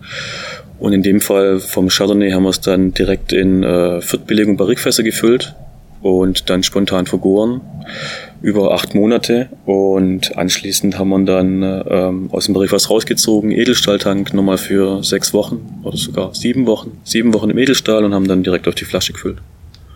Hm. Wächst direkt auf dem Muschelkalk. Ähm, ja, schon ein bisschen andere Stilistik, wie man es vielleicht so kennt, aber ich finde die schon sehr, sehr schön. Ich will einfach trinkige Weine machen. Ich will einfach Weine machen, die einen gewissen Zug haben, die eine Mineralität haben. Ich bin eigentlich gar nicht so der Typ, dass die jetzt äh, wirklich so geschliffen sein müssen. Die können da ein bisschen anecken. Das macht eigentlich den Wein erst interessant, finde ich. Die Beschreibung. Und die Beschreibung, es war meine Beschreibung. ja, die Beschreibung ist in seinem Fall wirklich eher fachlich. Ja. Ähm, das konntest du jetzt auch viel mehr üben und ähm, praktizieren, weil wir jetzt eben durch, die, durch den Bau der Vinothek die Möglichkeit der vielen äh, Weinproben hatten. Dann, dann kommt sowas ja auch erst irgendwie. Und vieles hat sich einfach im Gespräch dann ergeben. Und ich persönlich, egal ob ich jetzt ähm, als Verbraucher da sitze oder auch ähm, da hinter der Theke zulausch oder zuhöre und lausche, ähm, finde es ganz interessant, wenn man eigentlich dem Kunde oder dem Gast das überlässt, die Beurteilung, die Beschreibung, was schmeckt er, ähm, wie fühlt sich's an, welcher Käse, der da auf dem Tisch steht, passt jetzt für dich gut dazu. Ich bin der Meinung, es passt auch nicht für jeden immer dasselbe zum, zum Wein. Und ähm, ganz oft überlassen wir das dem, dem Gast, die Beschreibung, die eigentlich ein Sommelier vorkaut. Das machen wir bei unseren Gästen gar nicht so oft. Hm. Eigentlich mache ich es nie. ja, wirklich. Also ich habe das auch, ich weiß noch mir mal äh, so ein bisschen, also in der Winterausbildung, da haben wir dann mal so einen Taglaub gehabt mit Küfern zusammen und mussten dann Weine beurteilen. Also, sage ich mal, einfach nur blind verkosten und dann beurteilen. Und die Küfer waren da halt wahnsinnig drauf geschult, den Wein zu beschreiben und wie er riecht und wie er schmeckt und was im Endeffekt da alles passiert ist. Und als Winzer wirst du da gar nicht so geschult drauf. Ähm, deswegen musst du es im Endeffekt dann so ein bisschen eine Art äh, selber beibringen. Ähm, aber jetzt die Weine so auf diese Art und Weise zu beschreiben, da tue ich mir echt schwer, weil entweder das schmeckt mir richtig gut oder das schmeckt mir halt gar nicht. Hm. Ja, aber es ist ja auch oft ein Faktor, dass genau dieses, äh, ich sag jetzt mal, ohne dass das jemandem auf den Schlips treten soll, aber diese etwas abgehobene Art über Wein zu sprechen, damit baust du oft ja auch eine Hürde auf deinem Kunden gegenüber. Ne? Also das heißt, wenn du den Kunden definieren lässt, auf welchem Niveau wir eigentlich über Wein reden, äh, da kannst du ihn dann viel besser mit abholen. Also ich glaube, das ist intuitiv eine sehr, sehr richtige Art, die ihr da äh, angeht. Gerade halt für Leute, die nicht aus der Vinothek rausgehen sollen mit dem Gefühl, dass sie ein Idiot sind und keine Ahnung haben. Ja, richtig. Ja, ja das, ist, das ist die größte ja. Hemmnis. Ja, ich glaube, du wirst ja auch völlig überfahren, wenn du jetzt da mit verschiedenen Aroma, Aromen und etc. da die im Endeffekt dann einfach an den Kopf hinwirfst. Die können damit, die schalten irgendwann ab. Also hm. die würden das gar nicht mehr aufnehmen. Hm. Ja, oder sie schmecken halt das, was du ihnen vorgekaut hast und es hm. werden nicht mehr selber, ähm, gehen dann nicht selber mit ihren Sinnen rein. Hm. Also ich mache es ja voll oft bei der Weinprobe so, dass ich die Weine einfach einschenke, heb das Etikett zu und lasse dann die Leute einfach mal raten, was überhaupt ein Glas ist. Hm. Das mache ich vor allem gern beim Trollinger, weil ich habe jetzt wirklich schon sehr oft Trollinger bei den Weinproben angeboten und es kommt kein Mensch drauf, dass es Trollinger ist. Wenn sie wirklich mal fragst. mich jetzt nicht. ja, ja. Führt das dazu, dass die Leute ähm, sich öfter für höherpreisige Weine entscheiden und die dann auch kaufen? Also wir haben die Erfahrung gemacht, dass wir haben ja ähm, eigentlich, als ich den Betrieb von meinen Eltern übernommen habe, haben wir eigentlich nur Basisweine gehabt, sag ich mal. Und Wie ist halt, denn die Preisentwicklung gelaufen bei euch? Also ich würde mal sagen, wir sind so vom Durchschnitt von wahrscheinlich, was habe ich damals nicht ausgerechnet, aber ich würde mal sagen, so sieben Euro im Schnitt pro Flasche. Also jetzt wirklich, wirkliches. Äh, Wo ging das Basissortiment los? Das Basis ging bei, äh, bei 4,50 Euro los. Liter. Literflasche. Literflasche, ja. ja. ja. Literflasche haben wir jetzt gar nicht mehr. Wir haben keine Literflaschen mehr. Und der günstigste Wein bei uns geht los bei äh, 6,50, ja. Äh, wir haben jetzt auch noch ein paar Basisweine, also bei uns heißt das äh, Bronzekapsel. Das ist der Einstieg ins Sortiment und da wollen wir jetzt auch noch weiterhin reduzieren. Wir wollen eigentlich nur noch drei bis maximal vier Weine in der Basis haben. Und dann unser Mittelsegment, die Silberkapsel, sind dann so um die sieben Weine und dann die Goldkapsel dann auch nochmal sieben Weine. Costa Quanta? Wir haben einfach gemerkt, äh, Costa Quanta ist ähm, Mittelsegment ist zwischen 12 und 14 Euro und Goldkapsel ist zwischen 18 und 28 Euro. Und wir, wir sind sehr oft überrascht, dass ähm, Kunden, von denen man das jetzt so augenscheinlich, wenn ich das so sagen darf, nicht denkt und auch ähm, wo man bei der Weinprobe ähm, einsteigt und sowohl Bronze, Silber als auch Goldkapsel präsentiert, dass dann doch tatsächlich viel häufiger Silber- und Goldkapsel genommen wird, als man, als man erwartet. Also wir sind eigentlich bei Silber- und Goldkapsel sind wir eigentlich wahnsinnig schnell, sag ich mal, nicht ausverkauft, aber schon immer am Limit, dass es dann einige Sorten ausgeht. Und die Bronzekapsel muss einfach immer so mitziehen, sag ich mal. Und deswegen war für uns eigentlich der logische Weg, dass man einfach mehr in diese Premium, sage ich jetzt mal in Anführungsstriche, äh, mehr Premium-Weine macht als Basissegment. Hm. Ich finde, das ist eine ausgesprochen interessante Erkenntnis, die ihr hier äh, praktisch durchblicken lasst, weil der Effekt, den ihr beim Kunden hervorruft, ist ja im Grunde der, wenn ich jetzt erstmal, also ich gehe jetzt mal in die Kundensicht, wenn ich die Weine durchprobiere und nicht weiß, was ich wirklich im Glas habe und dann feststelle, dass die teuersten Weine die leckersten waren, dann verstehe ich auch endlich, warum das die teuersten sind. Richtig, und ja. normalerweise, wenn ich jetzt nicht mich wirklich auskenne, ja, also als Fachmann okay, aber wenn ich mich nicht auskenne, dann stehe ich doch immer da und denk, die wollen mir doch einfach nur was Teures verkaufen. Ja. Und das habt ihr gebrochen mit dieser Art der Verkostungsmethode. Das finde ich ausgesprochen intelligent, was mhm. ihr da macht. Also es ist eigentlich klar, wenn man drüber nachdenkt, aber so beschrieben hat mir das noch keiner. Und äh, ich finde, das ist, eine, ist schon mal ein gutes, gutes Learning, was wir hier aus dem, aus dem Podcast rausziehen können. Eva, ich habe noch eine Frage an dich. Und zwar, ähm, du hast vorhin gesagt, äh, wenn du dir damals beim Bau der Vinothek, wenn dir da klarer gewesen wäre, wie sehr du mitarbeiten wirst, dann hättest du ein paar Sachen anders beeinflusst. Was genau meinst du damit? Ah, du hattest die Frage vorhin schon ähnlich und ich habe ähm, überlegt, es, äh, da es ging, ging mit dem Bau der Vinothek los und mit dem mit der Aufteilung und der Gestaltung der Vinothek. Ähm, da war ich in den ersten zwei Runden der Entwürfe quasi nicht wirklich mit integriert und später ähm, Prost. Ups. Prost. und ähm, und wir haben dann doch noch ein bisschen was ändern können, zum Beispiel die Teeküche, so ein kleines kleines Gadget, was jetzt der für den Kunde vorne nicht sichtbar ist. Aber da findet eben doch viel statt. Also so, so organisatorische Dinge, wo, wo wird gespült, wo werden die, wo, wo kommen die Gläser hin? Also so, ja, ich sag mal, das, das, das, das den praktischen Blick. Ja, nicht, ich, nicht, ich, nur, ja. nicht nur diese Optik, die für den, für den Endverbraucher schön ist, wenn er da reinkommt und wie das Gebäude steht und offene Türen, Blick ins Freie, bliblablub, sondern ein, einfach so ein bisschen, wo steht das Lager, wie können wir das befüllen, wo, wie geht die Türe, so. Ja, das muss ja, ich ganz so ehrlich sagen, das habe ich ein bisschen, das habe ich ein bisschen vernachlässigt. Mir ist echt so ein bisschen erst nach der Optik gegangen, ja, muss ich echt sagen. Ja, und das und muss ich sagen, jetzt mit der Teeküche, das ist ja perfekt gelöst und das Lager oben ist perfekt. Ja. Also es ist schon gut organisiert da oben, die Winothek. Kurze Wege. Insgesamt recht schnucklig Sorry. und klein. Also es gibt definitiv wesentlich größere und wir könnten manchmal auch ein paar Quadratmeter mehr brauchen, aber es ist okay und gut und praktisch, wie wir es jetzt haben, mhm. so. Ähm, das wär, war jetzt so ein, ein Punkt, ähm, das war aber auch so gerade der, der, der Schneidepunkt, wo meine Physiotherapie ein bisschen in den Hintergrund geraten bin, ist, weil ich ähm, schwanger geworden bin und dann. So, wir müssen mal kurz ja. unterbrechen, weil Der es fängt an zu regnen. Mhm. Das heißt, wir gehen jetzt rein. Mhm. So. Es wird jetzt ein bisschen anderen Sound geben, weil wir gerade in die Küche umgesiedelt sind.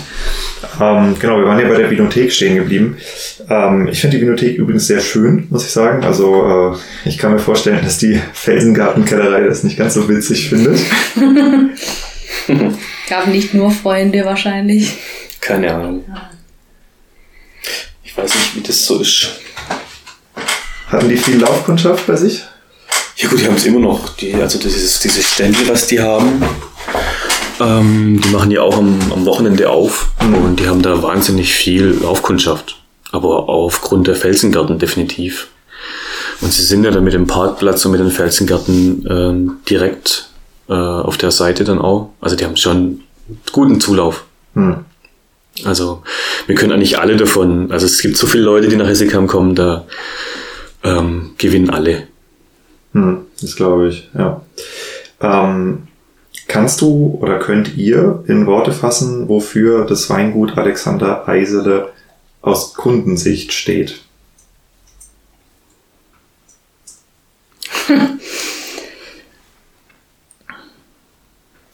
Das ist eine sehr gute Frage. Ja. Junge, junge Familie, Ja. Bezug zum Winzer, ja. antreffbar, Bio. Also nachhaltig, ja. Bisschen, vielleicht spielt das natürlich auch eine Rolle, diese Nachhaltigkeit. Und äh, zuverlässig, was die Weine angeht, würde ich sagen. So, ich werde hier gerade vom Kater angestarrt. Der kommt jetzt zu mir rüber. Ich glaube, ich, ich hoffe, ich kriege gleich keine Prügel. Aber wenn es jetzt massiv schnurrt, äh, dann liegt das daran, dass ich eine, einen ziemlichen Brocken auf dem Schoß habe. hm, ja, nee, ich denke, das, das fasst schon mal ganz gut in Worte, was auch ich so mit dem, mit dem Ersteindruck wahrgenommen habe. Ähm, Alexander, ich würde gerne noch mal zu dir ein bisschen in deine Winzerhistorie rein. Ähm, du hast ja eine Ausbildung gemacht und dann hast du auch gesagt, dass du durch verschiedene Betriebe gereist bist. Ähm, kannst du den Werdegang mal ein bisschen beschreiben und wer die prägenden Leute für dich waren und warum? Ähm, ich habe eigentlich meine Ausbildung begonnen in Heilbronn beim Weingut Trautz. Allerdings nicht der bekannte Trautz Able, sondern ein kleinerer Trautz. Da habe ich zwei Jahre ähm, meine Ausbildung gemacht zum Winzer. War jetzt ganz okay. Äh, und bin dann das dritte Lehrjahr ins Remstal zum Weingut Bernhard Ellwanger. Ähm, und da kam dann gerade Juniorchef des Sven, kam dann von seinem Auslandsaufenthalt zurück, von Neuseeland war er, glaube ich. Und das war dann schon, sage ich mal, eine, schon eine andere Zeit, eine prägende Zeit für mich, wo, wo ich dann einfach gemerkt habe, okay, ich habe da Bock drauf. Äh, bei dem Trautz war das halt so, da kam es halt so ein bisschen so vor, als wäre ich halt so eine günstige Arbeitskraft und habe da halt funktioniert und habe da meinen Job erfüllt. Aber so beim, beim Elwanger war das schon so, dass du da halt auch ein bisschen gefordert worden bist und dass du wir haben dann zum Beispiel auch mittags immer Weine probiert, blind, und jeden Mittag war jemand anderes dran, zum ähm, die Weine dann zu äh, blind zu verkosten und vorzustellen. Und das hat mir schon, äh, sage ich mal, in meiner äh, Entwicklung und auch in der Sensorik schon weitergeholfen. Ähm, ich habe dann anschließend, war ich dann noch bei der Privatkellerei Kölle in Bönnigheim, eigentlich nur im Keller, ähm, das war dann auch ein bisschen zu heftig, fand ich, dann nur im Keller zu sein, nicht äh, draußen zu sein. Ich habe dann auch, ja, schon ähm, gemerkt, dass es heißt, so ein bisschen in einer Art Genossenschaft zu arbeiten. War jetzt schon, äh, sage ich mal, eine Erfahrung, aber jetzt nicht so, wie ich die Weine jetzt machen wollte. Und bin dann anschließend dann ähm, in die Sektkellerei Kühne nach äh, Heilbronn-Sondheim. Und der hat im Endeffekt eigentlich nur im Lohn die Sekte ausgebaut.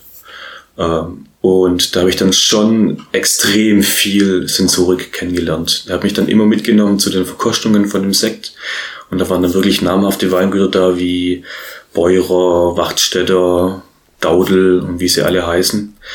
Ähm, und ich bin dann wirklich dann, hat dann wirklich auch, er wollte immer, dass ich mit am Tisch sitze und die Weine oder die Sekte dann mit verkoste und dann auch mit einstelle, mit der Dosage. Und das hat mich wirklich sehr, sehr geprägt. Das war wie so eine Art Mentor, der, der Klaus. Das war schon cool. Da habe ich wahnsinnig viel gelernt, äh, auch was, was das Weinmachen angeht. Ja, und dann habe ich anschließend einen Meister gemacht und dann hat es eigentlich auch schon angefangen mit meinen Eltern, dass ich dann daheim eingestiegen bin.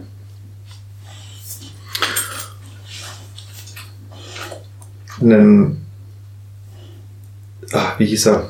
François Thomas Bon hieß der Winzer. Ähm, der ist im Moment oder beziehungsweise zu dem Zeitraum, wo ich in Bordeaux war, war der sozusagen der ähm, winzerseitig der Präsident des CIWB. Das ist das Zentralkomitee Komitee von den ähm, Winzern in Bordeaux. Und ähm, er ist halt als Winzer da der Präsident und ähm,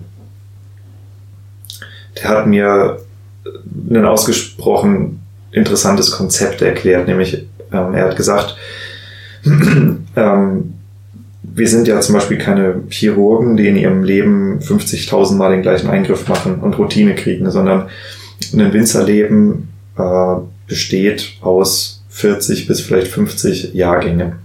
Und anhand dieser Jahrgänge kann man sein Winzerleben eben auch sehr gut analysieren, in welcher Phase bin ich gerade. Bin ich in der Lernphase? Bin ich in der Phase, dass ich eine eigene Identität finde? Bin ich in der Phase, wo ich Geld verdiene? Bin ich in der Phase, wo ich Altersvorsorge mache? Bin ich in der Phase, wo ich eine neue Generation einarbeite?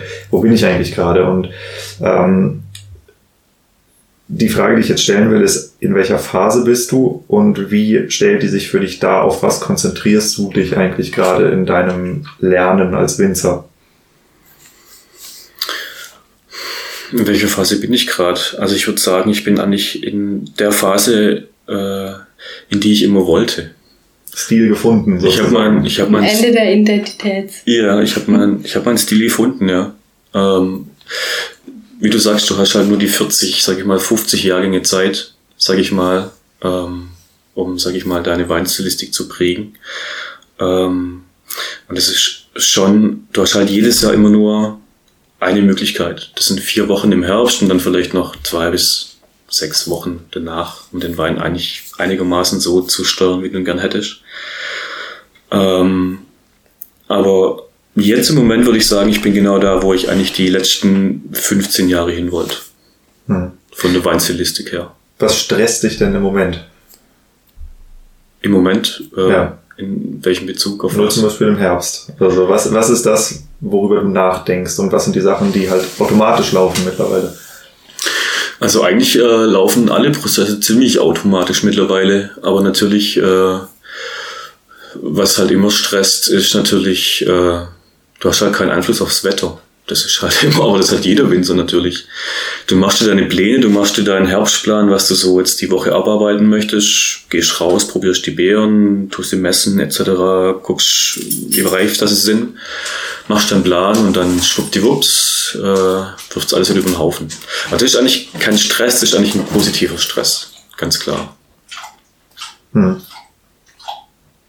Ja, mir hat ein anderer Winzer hat dazu mal gesagt, er hat so die ersten Jahre damit verbracht, irgendwie alles kontrollieren zu wollen. Und dann äh, hat sich die Phase so weiterentwickelt, dass er gemerkt hat, dass man eigentlich ganz viel einfach passieren lassen kann. Ja. Und äh, ja, das ist, äh, ich finde das super faszinierend, also äh, zu sehen, wie sich eben ein Winzer oder eine Winzerin in ihrem Verhalten dem Wein gegenüber auch verändert oder in ihrem Verhalten dem Betrieb gegenüber. Und äh, das scheint mir so zu sein, dass man am Anfang eben auch eher so ein, so ein Kontrollding erstmal hat mhm. und das wieder loslassen muss. Ja, das ist wirklich so. Am Anfang magst du wirklich, da messt du die Weine jeden Tag drei, vier Mal, ähm, guckst wirklich, dass alles ganz genau passt. Aber eigentlich der, der Wein findet seinen Weg, wenn du den dementsprechend ähm, so verarbeitest. Mhm. Du brauchst da gar keinen so Stress zu machen. Also ich, ich weiß, in der Berufsschule war es immer so, du musst immer gucken, dass alles spundvoll ist und, und, und dann ja keine Luft hinkommt, aber das ist eigentlich gar nicht so. Du musst da viel, viel lockerer werden, viel, viel, ja. Du kannst eigentlich, musst eigentlich gar keinen so Stress machen. Meistens wird es sogar besser, wenn du nicht so arg äh, hinterher bist. Produzierst du viel Essig? Ähm, ich habe jetzt eigentlich, seit wir wirklich komplett Spontangärung machen, habe ich echt wenig schon opfern müssen muss ich echt sagen. War bis jetzt echt wenig dabei. Welcher war dabei, den du opfern müsstest? Ich habe schon mal so eins, zwei, drei Barrikfässer gehabt, die halt dann nicht mehr auf die Flasche kommen sind. Ah, interessant. die Leichen. Spricht man nicht drüber. Die wusste ich auch nicht. ja, das ja, passiert. Aber ich habe jetzt ein tolles Buch gelesen über die Biodynamie. Ähm, natürlich Wein machen heißt das, glaube ich. Ähm, und da fand ich das eigentlich, das sind verschiedene Weingüter vorgestellt worden oder die halt dann drüber berichten, wie das ist, mit biodynamisch zu arbeiten. Und da fand ich vom Klaus Preisinger, äh, war da auch, äh, sag ich mal, so im, im Buch. Und das fand ich wahnsinnig spannend, weil er hat auch gesagt, du musst halt ab und zu was äh, an den Essiggott opfern. Und es ist halt ein schmaler Grat ähm, zwischen perfekt, Perfektionismus und ähm, kippt um. Und wenn du halt wirklich an dieses Perfekte hin willst, dann, dann musst du halt quasi auf diesen schmalen Grat sein. Entweder das funktioniert und es ist mega geil oder es kippt dir halt um. Hm. Das sind einfach die, sag ich mal, die letzten 1,5 Prozent, die du rauskitzeln willst. Ja, ich glaube, ich verstehe, was du probierst zu sagen. Mhm. Ich habe mir jetzt gerade den Lemberger Muschelkalk eingeschenkt und ich nehme mal an, dass er mich auch Lemberger untypisch erwarten wird? Mhm. Oder ist es nicht ganz so krass wie beim Trollinger? Gut, man kennt halt, man kennt halt äh, Lemberger nicht so viel vom Muschelkalk, was eigentlich unsere Region ausmacht. Äh, die meisten Lemberger, würde ich sagen, wachsen schon eher auf schwereren Böden. Und wie gesagt, der wächst jetzt einfach zu 100% auf, auf Muschelkalk. Ja. Ist schon eine andere Stilistik, ist halt viel, viel, ich will nicht sagen leichter, aber schon, sage ich mal, nicht so, nicht so Tannin betont. Wir tun hier auch die kompletten Trauben nicht stoßen, sondern nur überschwallen. Und ist halt einfach ein trinkiger Wein. Ganz schwerer Wein, der hat 12,5 Volumenprozent. Wirklich auf der mineralischen Seite, hat einen wahnsinnigen Säurezug hinten raus. Tatsache. Ja. Ist halt ein komplett anderer, ich will nicht sagen anderer Typus, aber schon eine Art andere Stilistik von Lemberger, wie man so eigentlich klassisch kennt. Ja. Kriegst du da flüchtige Säure mit rein? Bitte? Wenn du spontan vergehst, hast du flüchtige Säure mit drin manchmal? Puh, eigentlich, also nee, also ich, klar, du hast immer die Essigsäure mit dabei, auf jeden Fall. Das sind auch immer, äh, sag ich mal, erhöhte Werte, sag ich mal, aber jetzt immer, hm. also nie, dass es jetzt irgendwie aus dem Glas rauskommen würde. Hm. Also ich finde das super interessant, weil die letzten Lemberger, die ich probiert habe, hm, die waren auch oft halt Maische erhitzt. Ähm, und das ist irgendwie, wenn ich, wenn ich deinen jetzt trinke, ich weiß genau, wie er wäre, wenn er Maische erhitzt wäre. Wo das hingehen würde. Yeah. Ich, ich, kenne es und es ist nicht da. Ja. Es ist wie, wie was, was fehlt, aber es fehlt nicht im positiven Sinne. So, also, nein, nein, Quatsch, es fehlt mhm. im positiven Sinne, so Es, es, es sollte etwas kommen, was nicht da ist und es ist gut, dass es nicht da ist. Ja, ähm, interessant, ja, weil äh, ich bin ja tatsächlich im, im Rheingau als Winzer groß geworden. Äh, das sind für mich Rebsorten, die ich eigentlich auch als Konsument kennenlerne. Also klar, ich verstehe ein bisschen mehr von dem, was im Weinberg abläuft, aber das ist nicht so, dass ich mit diesen Rebsorten tatsächlich ja, äh, so meine Winzerkarriere. Ich meine, Trollinger und Lemberge ist halt einfach äh, in Schwabenland zu Hause. Hm. Äh, was wir auch machen bei der Rotweinbereitung ist, und da habe ich mich auch, ich, ich weiß nicht, ich weiß eigentlich gar nicht, wie ich draufgekommen bin, aber ähm, wir tun eigentlich bei allen Rotweinsorten mindestens 30 Prozent ganze Trauben lassen, die wir unten reinlegen, dann mhm. oben abbeeren, drauflegen oder abgebirgt drauf äh, und dann schweißen wir das Ganze ein mit Stretchfolie, tun es mit Trockeneis überlagern, dass kein Sauerstoff hinkommt und dann kommt das Ganze für mindestens eine Woche ins Kühlhaus und macht sozusagen dann die Kaltmazeration und fängt währenddessen schon an, äh, spontan zu gären. Trotz Trockeneis? Ja, das fängt an zu gären. Also du machst dann irgendwann nach einer Woche die Folie weg und dann gibst fast nach hinten um und siehst halt überall schon leicht diesen Schaum oben drauf. Also der gärt dann schon, ja. Hm. Ich glaube, ich will noch mal ein ganz anderes Thema. Und zwar, ich beschäftige mich gerade mit einem, ähm, ja, das ist eigentlich eine komplette Themenrubrik, die in unserer Branche wahrscheinlich sehr totgeschwiegen wird. Ähm, und das ist eben der Alkohol an sich. Ne? Mhm. Also wir produzieren ja die statistisch schädlichste Droge überhaupt. Ähm, ich habe jetzt ein sehr cooles Interview, was ich zugesagt gekriegt habe. David Nutt heißt der Typ. Das ist ein Forscher, der ähm, forscht seit 40 Jahren äh, über die Wirkung von psychotropen Substanzen auf das Gehirn. Also Alkohol, aber auch äh, alle möglichen anderen Arten von Drogen. Und der ist äh, aus, der, der war Berater der britischen Regierung 2008 äh, in, für Drogenpolitik und wurde dann gekickt, weil er gesagt hat, dass ähm, Ecstasy eigentlich weniger gefährlich ist als Alkohol. Wenn man einfach so auf die Statistiken guckt von wie viel Schaden, wie viel, äh, wer füllt eigentlich die Notaufnahmen sozusagen. Und äh, das hat mich sehr ins Nachdenken gebracht, dass ich äh, mich immer mehr mit diesem Thema auch aus der kritischen Seite beschäftige. Ich glaube, wir Winzer, wir sind, ähm, gerade wenn wir halt äh, diese, in diese Craft-Wine-Richtung gehen, wir sind meiner Meinung nach die positivste Seite der Alkoholbranche, genau wie auch die kleinen Craft-Bier-Produzenten. Ähm, wir sind nicht diejenigen, die die kleinen Wodkafläschchen für einen Euro an, an die Supermarktkasse stellen. So, das ist ja nur an Süchtige verkaufen sozusagen. Mhm. Ne? Also das ist wirklich destruktives Verhalten, gesellschaftlich destruktives Verhalten. Aber ähm, wir verkaufen Alkohol und ähm, wir werden von der Alkohollobby eben auch mitgedeckt in vielen Gesetzgebungen, von denen wir ja profitieren, seien das jetzt Promillewerte, seien das Formulierungen zu, wie krebserregend Alkohol ist. Also das ist ja so ein zweischneidiges Schwert und das ist auch ein Schwert, was oft nicht, äh, oder ein Thema, was oft nicht so angerührt werden soll, weil wir verdienen ja unser Geld damit. Ne? Ähm, was für einen Blick hast du darauf oder was für einen Blick habt ihr darauf auf das Thema? Ähm, Alex hat mir ein paar Monate her ähm, erzählt, dass es, ähm, dass ja in Diskussion stand, ähm, dass auf die Flasche irgendein Bild oder ein Vermerk drauf soll, wie schädlich, dass es eben Alkohol enthält und wie also schädlich das ist, ähnlich wie, wie bei der Zigarette. Ja. Hm. Da haben wir schon, also gebibbert hört sich jetzt ähm, vielleicht ein bisschen zu dolle, aber da haben wir schon gedacht, pah, ist natürlich dann schon nochmal eine andere Nummer, wenn man den Leuten das so nochmal aufs Butterbrot schmiert. Ähm,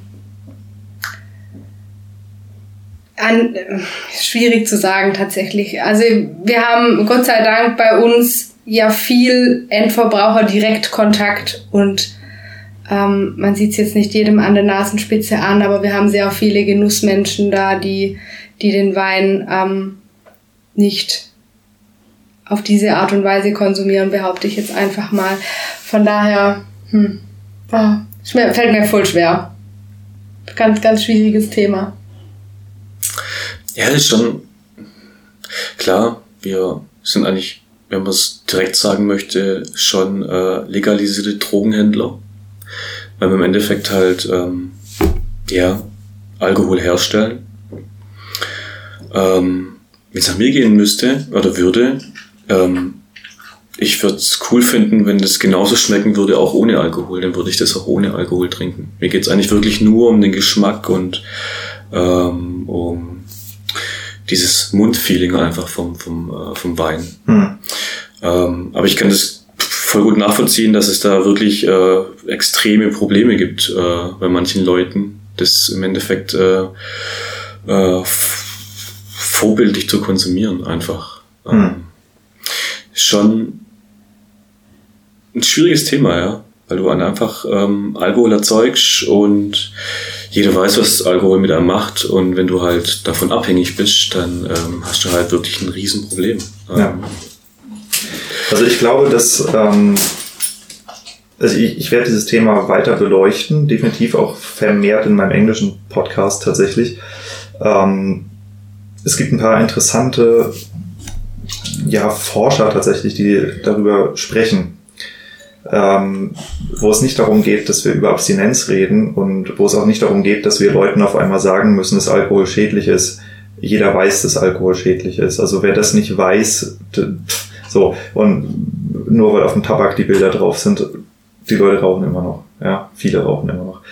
Hm, ich glaube, ähm, die Gefahr wäre da viel mehr für die Billigalkoholproduzenten als für die ja. guten Weinproduzenten. Ich glaube nicht, dass, also erwachsene Leute, die die Entscheidung treffen, sich einen gewissen Promillegrad ja. äh, reinzuzimmern, das machen die so oder so und die wissen, was sie tun. Ja. ja. Ähm, also insofern, ich sehe das nicht als gefährdend an, aber was ich als Input da sehr Interessantes mitgenommen habe, ist, dass die Art und Weise, wie wir Alkohol konsumieren, sich extrem verändert hat. Also die, die Prozentwert, die Volumen sind extrem angestiegen. Ne? Also die Menschheit säuft seit jeher immer schon. Ja, ich meine, Alkohol entwickelt sich im runtergefallenen Apfel. So, also das ist halt, ja, kann, Alkohol kannst du ja nicht vermeiden.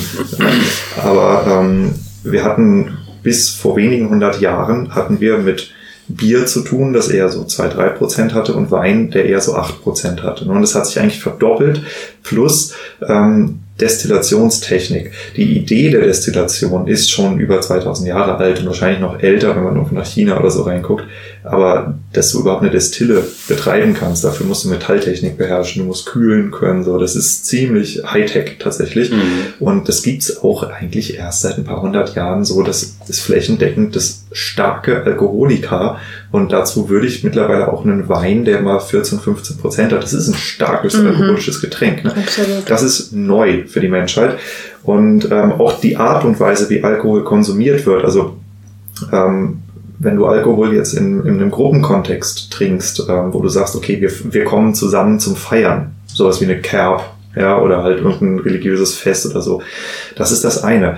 Wenn du aber starken Alkohol zu Hause hast und fast alle Menschen haben genug Alkohol zu Hause, um sich damit zu töten, rein mengentechnisch. Das mhm. ist ein das ist eine andere Situation. Das ist eine gesellschaftlich und kulturell andere Situation. Und wir als Winzer, wir machen ja etwas, was wir selber als Kulturgut bezeichnen. Und zwar zu Recht. Das ist mit der Menschheitsgeschichte so eng verbunden wie wenig anderes. Ja, ich finde, das ist, das ist ähm, durchaus was, worüber wir sprechen sollten, mit dem Selbstverständnis, dass wenn es in der Alkoholbranche Leute gibt, die Alkohol so produzieren, wie er gesund konsumiert werden kann, in Anführungszeichen, nicht gesund, das darf man ja nicht draufschreiben, ja, habe ich nicht gesagt, aber äh, wie er eben auch die positiven Seiten, die der Alkohol hat, dass man sich in Gesellschaft mehr aufeinander zubewegen kann, dass man äh, vielleicht auch den Arbeitsstress loslassen kann, ohne sich permanent zu besaufen. Also wenn es eine Gruppe von Produzenten gibt, auf die diese positiven Aspekte am meisten zutreffen, dann sind wahrscheinlich wir das. Mhm. Ja. Aber ich denke, das ist ein Thema, das muss adressiert werden. Ja, weil ähm, die Kosten, ich, ich, ich frage mich das immer, es gibt ja so 20 Prozent, ungefähr 15 bis 20 Prozent der Menschen, die sind genetisch nicht in der Lage, mit Alkohol umzugehen, okay. weil die in Sucht reingleiten. Die gibt's auch bei uns in der Branche. 100 pro. Ja. Einer von fünf Winzern ist genetisch gesehen massiv Alkoholismus gefährdet. Und das ist ein Thema, wo nie einer drüber spricht. Einer von fünf? Ja. Pah. Das ist irre. Ja. Das ist richtig irre. Einer von fünf Menschen wird, wenn er Alkohol trinkt, Rauschsaufen machen, weil er komplett die Beherrschung kontrolliert, äh, verliert. Ja, das heißt nicht, dass du regelmäßig trinkst, aber das heißt, dass der Umgang mit Alkohol problematisch sein wird, per Definition, sobald du ein Glas in der Hand hast. Das ist irre. Und ähm, ich stelle mir die Frage sehr, sehr oft, äh, wie das eigentlich ist, Alkohol zu produzieren und Alkohol zu verkaufen und darüber nicht zu sprechen. Ja, weil es gesellschaftlich so ein Riesenthema ist. Und auf der anderen Seite, wir haben halt mit Erwachsenen zu tun, die treffen die Entscheidung, wie auch wir. Wir trinken gerade Wein. Wir, wir treffen ja die Entscheidung, das zu machen. Und tun wir unserem Kunden eigentlich einen Gefallen, wenn wir da nicht drüber sprechen? Ne? Wenn wir ihn praktisch entmündigen oder wenn wir sagen, hey, wir wissen alle, was wir tun. Wenn du es machst, dann mach's doch gut. Ja, mach's lieber seltener, aber dafür mit qualitativ höherwertigem Alkohol. Bingo. Und da kommen wir Winzer rein. Ja, da tatsächlich zwei Wochen bisher hatte ich genau so ein Gespräch mit einem Gast. Ja? Ja. Erzähl mal wieder. Ja. Ähm, er sagte, sie sind zu zweit da. Es war ausgemacht, er fährt. Und ähm, deshalb, er, er wird jetzt nur ein 01 probieren und, ähm, und dann kam er noch ein zweites Mal. Und dann hat er gesagt, ist das jetzt für die Frau? Zwinker, so mit einem Lächeln. Und dann sagt er, wir haben uns umentschieden. Und dann sagte ich, ist ja eine coole, also ist ja gut, kann man sich ja, kann man sich ja absprechen, aber ist schon schwierig. Ähm, dann entscheiden sie sich jetzt eben für den richtigen und ähm, so hat er dann auch gesagt, ja, also wir, wir haben es jetzt zwar getauscht, ich habe noch die Chance, was anderes zu trinken, aber meine Frau war schon glücklich mit dem, was sie hatte. Und ähm, so, da war das das erste Mal so ein bisschen, war, war mal so ein bisschen Thema. Ähm, mir ist aber gerade jetzt in dem, im Gespräch wieder eine Situation eingefallen, wo wir eine Situation, also wo wir, wo wir mit uns gehadert haben, tatsächlich besprochen haben, was, wie, wie reagieren wir jetzt? Wir hatten, ähm, eine, hatten Weinprobiertage.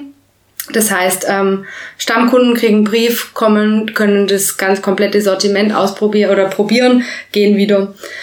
Und ähm, da gab es natürlich auch so den einen oder anderen, wo man schon wusste, der kommt nicht nur, um das wieder auszuspucken, sondern der kommt, ähm, um äh, den Freiwein zu genießen. Und ähm, es gab äh, dort einen, ein Ehepaar, es war ein, war ein Paar und die haben beide getrunken und nicht wenig. Und am Anfang dachten wir noch, okay, sie hat's im Griff, hatte sie aber auch nicht mehr. Ähm, und wir haben, die sind dann aus, aus, das war noch im Keller vom, vom Gästestüble unten drin und die sind da rausgetorkelt. Und ich habe zum Alex gesagt, wir lassen die so nicht ins Auto steigen. Und dann haben wir gesagt, wir können doch jetzt nicht, wir können doch jetzt nicht die erwachsenen Menschen entmündigen. Ja, wir können ja jetzt nicht für unsererseits sagen, so können sie doch nicht ins Auto steigen.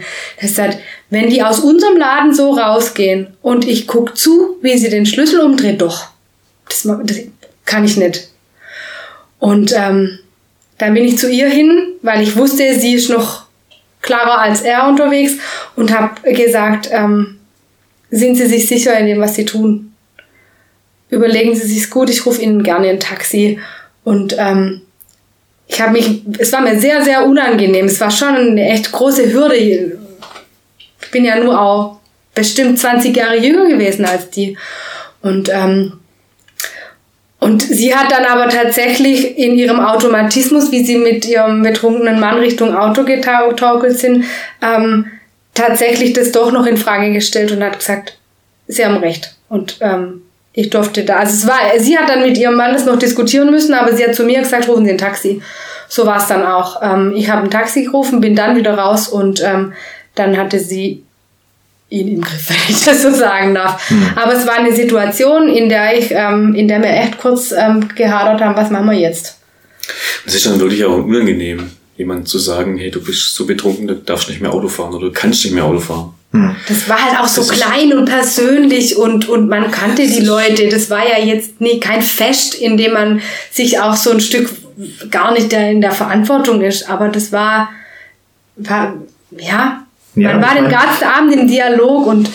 Das, das, ist ja auch, das ist auch ein Thema, was man unter Zivilcourage zusammenfassen ja, kann. Weil ja. auf der einen Seite, ich kann mich ja hinstellen und kann sagen, äh, ist ja nicht mein Problem, wenn die Leute so viel trinken. Was habe ich mit den anderen Leuten zu tun? Ja, aber es ist dein Wein, es ist dein Fest. Ja, und wenn die dann fahren, losfahren und ein Kind überfahren oder sich selber gegen die Mauer setzen oder so eine Scheiße, ja, ich kann die Verantwortung davon weisen, aber das ist mentale Gymnastik, die da mhm. gemacht wird. Ne? Und ähm, ich finde, das ist ein, das ist ein ausgesprochen wichtiges Thema. Und ich glaube nicht, ähm, dass es uns als Branche, und damit meine ich jetzt vielleicht auch gar nicht zum Beispiel die riesigen Genossenschaften, die eher die Bückware liefern im LEH, sondern wir, die wir den, den tendenziell teuren, hochwertigen Alkohol produzieren. Wenn wir uns hinstellen und sagen, wenn ihr bewusste, erwachsene Konsumenten seid, die eine Entscheidung treffen, dann trefft eine Entscheidung, die für euch gut ist und trinkt keinen billigen Scheiß. Kommt ja. zu uns. Ja, ich glaube, dass wir damit uns tatsächlich positiv positionieren würden. Und ich weiß, dass ich wahrscheinlich Hörer verliere dadurch, dass ich das sage. Ja, aber ich finde, das ist ein Thema, das brennt in mir drin, ähm, das anzusprechen, weil jeder der in unserer Branche ist, kennt genau die Negativbeispiele und jeder hat diesen inneren Konflikt. Ja. Und wenn nicht, dann ist es ein bisschen schade, aber in der Weinbranche sind viele denkende Menschen unterwegs. Ja. Deshalb also vielen Dank für die Einschätzung. Ich will euch da jetzt auch nicht in ein Gespräch reinzwingen, das, das äh, betriebsschädigend sein sollte. Ähm, ist es aber, glaube ich, tatsächlich nicht, nee, sondern es ist ein Thema, was mhm. nicht adressiert wird. Und ich habe keine Sponsoren, die das anpisst. Ich habe keine Besitzer. Ich kann darüber sprechen in meinem Podcast und ich werde es tun. Ja. Ja. ja Finde ich gut. Und man denkt da auch wirklich auch als Winzer oft selten dran dass da immer jeweils, äh, sage ich mal, zwischen 11 und 13 Volumenprozent in der Flasche sind. Hm. Denkt man echt selten dran. Na, also ich habe schon, als wir uns kennengelernt haben und mir immer klarer wurde, dass ähm, es hier keine, keine Woche vergeht, in der hier angefangene Flaschen Wein sind oder ich im Keller, ich, ich, ich gehe nie in den Keller zu Besuch, ohne dass ich irgendwas probiere. Und das mit dem Ausspucken, das habe ich lange trainieren müssen. Das finde ich für mich einfach auch schwierig, Wein zu beurteilen, die ich es nicht so gelernt habe. Ähm, ich habe schon der Alex auch gefragt, wann gab es die letzten drei Tage aneinander, in denen du keinen Wein getrunken hast? war für mich, also äh, wie ich da so neu eingestiegen Probiert, bin. probiert hast. Ja. Ja, das ist auch trinken. Also ich meine, das ist, das ist vielleicht ist keine Flasche, aber mach mal in Summe dein, dein Barrikkeller durch und also es Ja. war für mich schon auf jeden Fall ein Gedanke, klar, es keine ist, Frage. Es ist ein präsentes Thema und ähm, es ist halt auch so, also äh, gerade äh, wenn du jetzt in andere Branchen reinguckst, äh, zum Beispiel Whisky oder so, ja, Mhm. puh. so, ja, Ja. ja, ist halt so. Du, du Ja. trinkst halt jeden, ey, wenn du so, so, so, so ein Whisky, der noch nicht zurückverdünnt ist, boah, Alter, da hast du ein paar 60-prozentiges Zeug im Glas. Gib ihm. Ja, und ähm, auch da gibt es Leute, die trinken jeden Tag ihren Alkohol, berufsbedingt, die probieren, da wird auch ein bisschen was immer geschluckt. Und es gibt die meisten, die haben damit kein Problem, die können dann nach Hause gehen und müssen dann nicht weiter trinken, aber es gibt eben auch das Gegenteil. Ja. Und ähm, ich finde, den, den Alkohol, der, der sollte gesellschaftlich nicht weggelassen werden. Alkohol hat sehr, sehr viele positive Aspekte, aber äh, wenn wir schon so Sachen wie Drink in Moderation und so Geschichten halt als Branche ja auch mit draufschreiben, dann können wir auch die Diskussion führen, wie Alkoholkonsum möglichst schadfrei in unserer Gesellschaft funktionieren kann. Und ich glaube, dass das eine Diskussion ist, die von uns ausgehen muss. Ja, die natürlich auch wissenschaftlich geführt werden muss und so, aber wir als Produzenten, wir sind in der Verantwortung, ähm, dafür zu sorgen, dass unsere Gesellschaft möglichst wenig Folgekosten durch Alkohol hat. Und das ist, glaube ich, nichts, was unserer Branche schadet, vor allem kleinen Weingütern schadet das nicht. Das schadet billigen Dosenbier, Ja. okay, so what, ist, ist nicht unbedingt das, die Gruppe, für die ich den Podcast hier produziere. Und das schadet äh, Großdestillen, die wirklich einfach nur billigen 3,29 Euro Wodka machen. Und das sind Getränke für Jugendliche, die das sowieso nicht in solchen Stärken saufen sollten und Getränke für Schwerstalkoholiker. Ja. So, und da habe ich ehrlich gesagt kein Problem damit, die anzuschießen. Ja, auch wenn es vielleicht, vielleicht voll nach hinten losgehen kann, weil wir haben eine sehr starke Lobby, das weiß ich. Aber ja, vielen Dank, dass ihr, dass ihr euren Senf dazu gegeben habt. Ähm, ich würde sagen, wir beenden das Ganze jetzt mit einem äh, anderen Thema.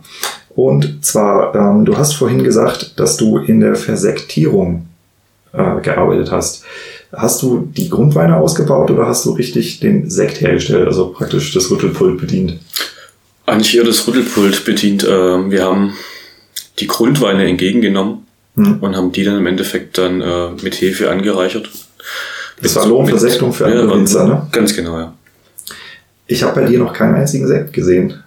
Ja, wir sind äh, momentan ausverkauft. Ah, Ja. weil der so gut ist. Oder? Wahrscheinlich, ja. äh, jetzt im Dezember kommt dann wieder Riesling-Sekt. Ja. Ähm, und wir haben jetzt dieses Jahr zum ersten Mal einen Petnat gemacht. Oh, den habe ich probiert. Ja, das ist äh, okay. äh, so eine Art Sekt. Eigentlich ist das, eigentlich ist das Grundsekt, den man nicht dekuschiert. Den Außer, dass man halt keine Hefe mehr zugibt, sondern dass man einfach die alkoholische Gärung voll mitnimmt und auf die Flasche abfüllt. Aber eigentlich ist das ein Rohsekt. So. Hm. Den fand ich richtig gut. Ja, also die ist- Farbe, sowieso der Knaller. Ja, ist halt schön, schön, Himbeere. schön Ja. rosé, Himbeere. Richtig krass. Wird auch gern mit Traubensaft und äh, drüber Traubensaft verwechselt. ja, Die Kinder. voll auf die Frage, ob, ob da Alkohol drin ist. Also Hm. ist oft die Frage, ist da Alkohol drin? Oder? Hm. Ich spreche mit vielen Winzern über Petnat als Produktkategorie. Mhm. Die meisten haben es auf dem Schirm. Ähm, viele schrecken davor zurück, ihn zu produzieren. Mhm. Ist es wirklich so schwer?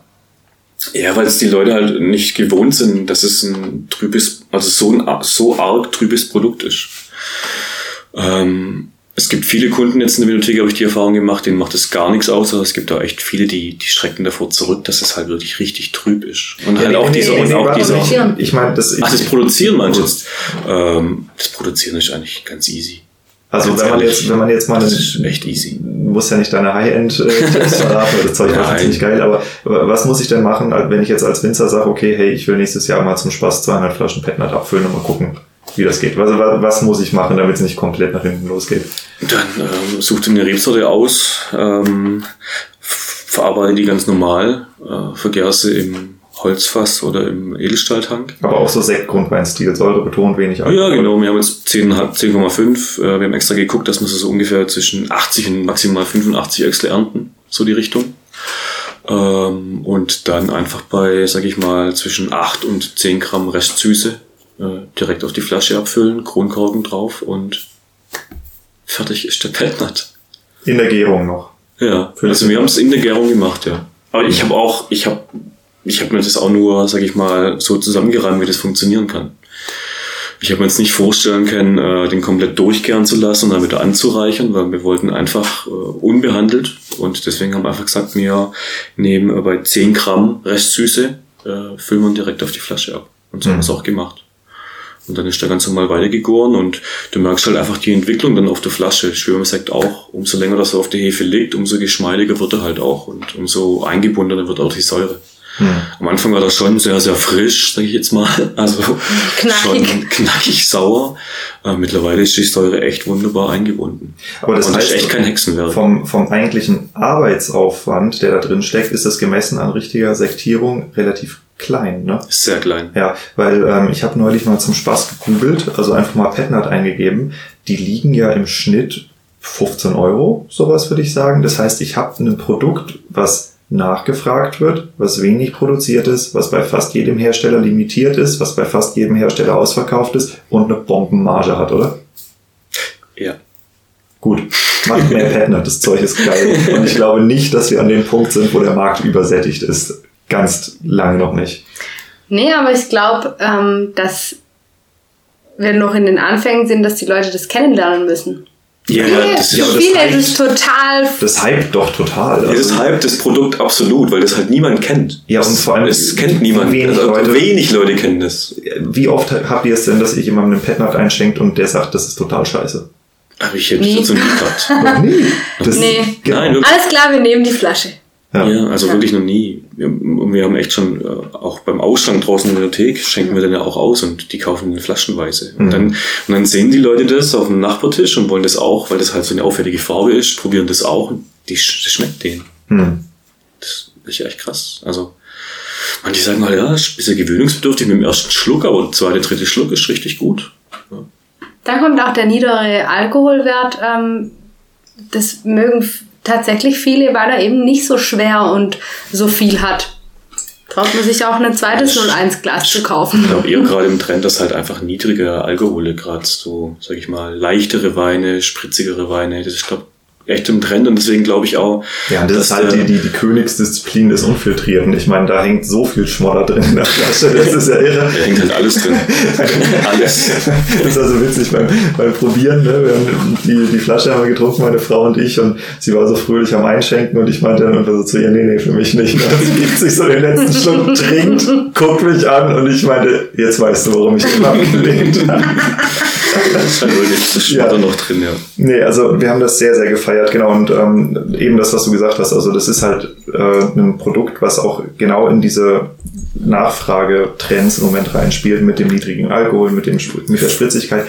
Und es ist irgendwie, warum auch immer, aus Kundensicht kein Sekt. Also das heißt, es ist nicht so ein Geburtstags-Silvestergetränk, sondern das ist eher ein Sommer-Terrassengetränk. So ein Ja. Erfrischer, ja. Ja, das heißt, du könntest theoretisch an überzeugte Kunden viel mehr regelmäßig Petnat verkaufen Absolut. als High-End-Sekt. Also gerade so, sag ich mal, Frühjahr, Sommer ist das genau das richtige Getränk. Es kommt richtig gut an. Ja. Eisgekühlt, wenig Alkohol, schön spritzig. Ja, vielen Dank, dass du uns da nochmal so ein bisschen den Er- Erfolg deines Petnats erklärt hast, aber ich, ich sehe das ganz genauso. Also das ist wirklich was, gerade für Jungwinzer, die sich äh, auch etablieren müssen oder vielleicht aus dem elterlichen Betrieb ein bisschen, bisschen was erneuern wollen. Äh, Das ist ein guter Einstieg. Das ist ein sehr guter Einstieg. Mhm. Ja. Und damit kannst du nämlich auch Leute auf dich als Winemaker aufmerksam machen mit einer komplett neuen Produktkategorie, die es ja Genau. in den meisten Weingütern noch gar nicht gibt. Hm, Ich habe jetzt noch eine, eine abschließende Frage, die ist mir gerade so eingefallen. Ähm, ja, so, so ein bisschen, äh, äh, du arbeitest jetzt ja mit mir zusammen seit einiger Zeit. So ein Mhm. bisschen. Also Ja. Freestyle. wachsen, wir, wachsen wir uns entgegen. Ähm, ich habe mit noch nicht so vielen Winzern darüber gesprochen, wie das eigentlich aus Winzersicht ist, was ich mache, weil ich glaube, ich bin ein bisschen untypisch unterwegs als Weinmarketingberater. Kannst Ja. du vielleicht mal so zwei, drei Worte darüber verlieren, äh, was du bisher so mitgenommen hast, weil du stehst ja tatsächlich mit deinem Logo auf meiner Website drauf. Ja, Ja, Und das wird, allerdings, ja, wird, genau, wird Leute, die hier zuhören, interessieren. Ja. Äh, wie gesagt, es war eigentlich nur ein Zufall, dass ich auf dich gestoßen bin. Ich glaube, das war irgendeine eine Werbung, ich weiß es nicht mehr. Ähm, war es bei Weinbau Online oder war es... Ja, ich habe da so zum Spaß, um es mal zu testen, eine Anzeige Ja, ich glaube bei Weinbau Online, und da bin ich da drüber gestolpert, habe mir dann deine Internetseite angeguckt und dann hat mich, wie gesagt, dieses Swap-Wein äh, interessiert. Einfach, dass man da, sag ich mal, äh, diesen Austausch hat von anderen Weingütern im Newsletter. Fand ich wahnsinnig interessant. Ähm, und dann habe ich mal weitergeguckt und auch dein, ähm, dein Instagram-Account angeguckt. Und ich glaube, als, als, als Winzer hast du einfach so viele Aufgaben, dass du, sag ich mal, so dieses Wesentliche bisher vielleicht aus dem Blick verlierst. Dass du halt einfach nicht mehr, dass du einfach mal vielleicht eine, so eine Durchleuchtung von außen brauchst. Dass du, dass du halt einfach mal siehst, wo kann ich noch ein bisschen mehr äh, einsparen oder wo kann ich meine Marge verändern etc. Wie komme ich mit Händler besser in Kontakt etc. Und das sind schon Punkte, das kann gar nicht jeder Winzer, jeder Winzer wissen. Du hast so viele Aufgaben mit dem, mit dem äh, draußen im Weinberg oder im Keller oder dann kommt wieder die Vinothek, dass du einfach mal, sag ich mal, so eine Stimme oder mal so, ein, so einen Blick von außen einfach brauchst. Hm. Um einfach mal wieder zu wissen, okay, da muss ich mehr tun, da muss ich mehr Gas geben. Das ist ähm, einfach, sag ich mal, dass es einfach ein bisschen besser äh, organisiert ist. Ja. Deswegen, wie gesagt, finde ich es super, dass wir da was zusammen machen. Ja, das freut mich sehr. Vielen Dank. Und äh, mir gefällt's auch. Also die Weine, Bombe, habe ich dir schon 20 Mal gesagt mittlerweile. Insofern, äh, Leute, auch ihr als Winzer, kauft euch mal eine Flasche Eiseler, kannst nur empfehlen. Ähm, und besonders den Trollinger und äh, den Petnat tatsächlich. Das sind zwei Sachen, wo ich als Winzer jetzt sagen würde, boah, das muss schon mal getrunken haben. Definitiv. Die anderen Weine, die ich jetzt hatte, sind sehr gut. Ähm, sind aber nicht, dass ich so sagen würde, habe ich noch nie im Glas gehabt, yeah. das vergleichbar ist. Aber der Petnat Kracher und der Trollinger hat mich komplett, echt, ich, ich habe den aufgemacht und dachte so, oh, jo, Trollinger. Und äh, bin zu meiner Frau hin, die war gerade so fünf Minuten vor Feierabend und sagte, hier, hier, probier das mal, probier das mal, das ist voll geil. Ja, und das, äh, das kommt eher selten vor. Also insofern Chapeau und vielen Dank, dass ihr mich vielen bei der Familie so nah sein lasst. Das macht immer viel Spaß. Sehr gerne. Sehr gerne. Willkommen.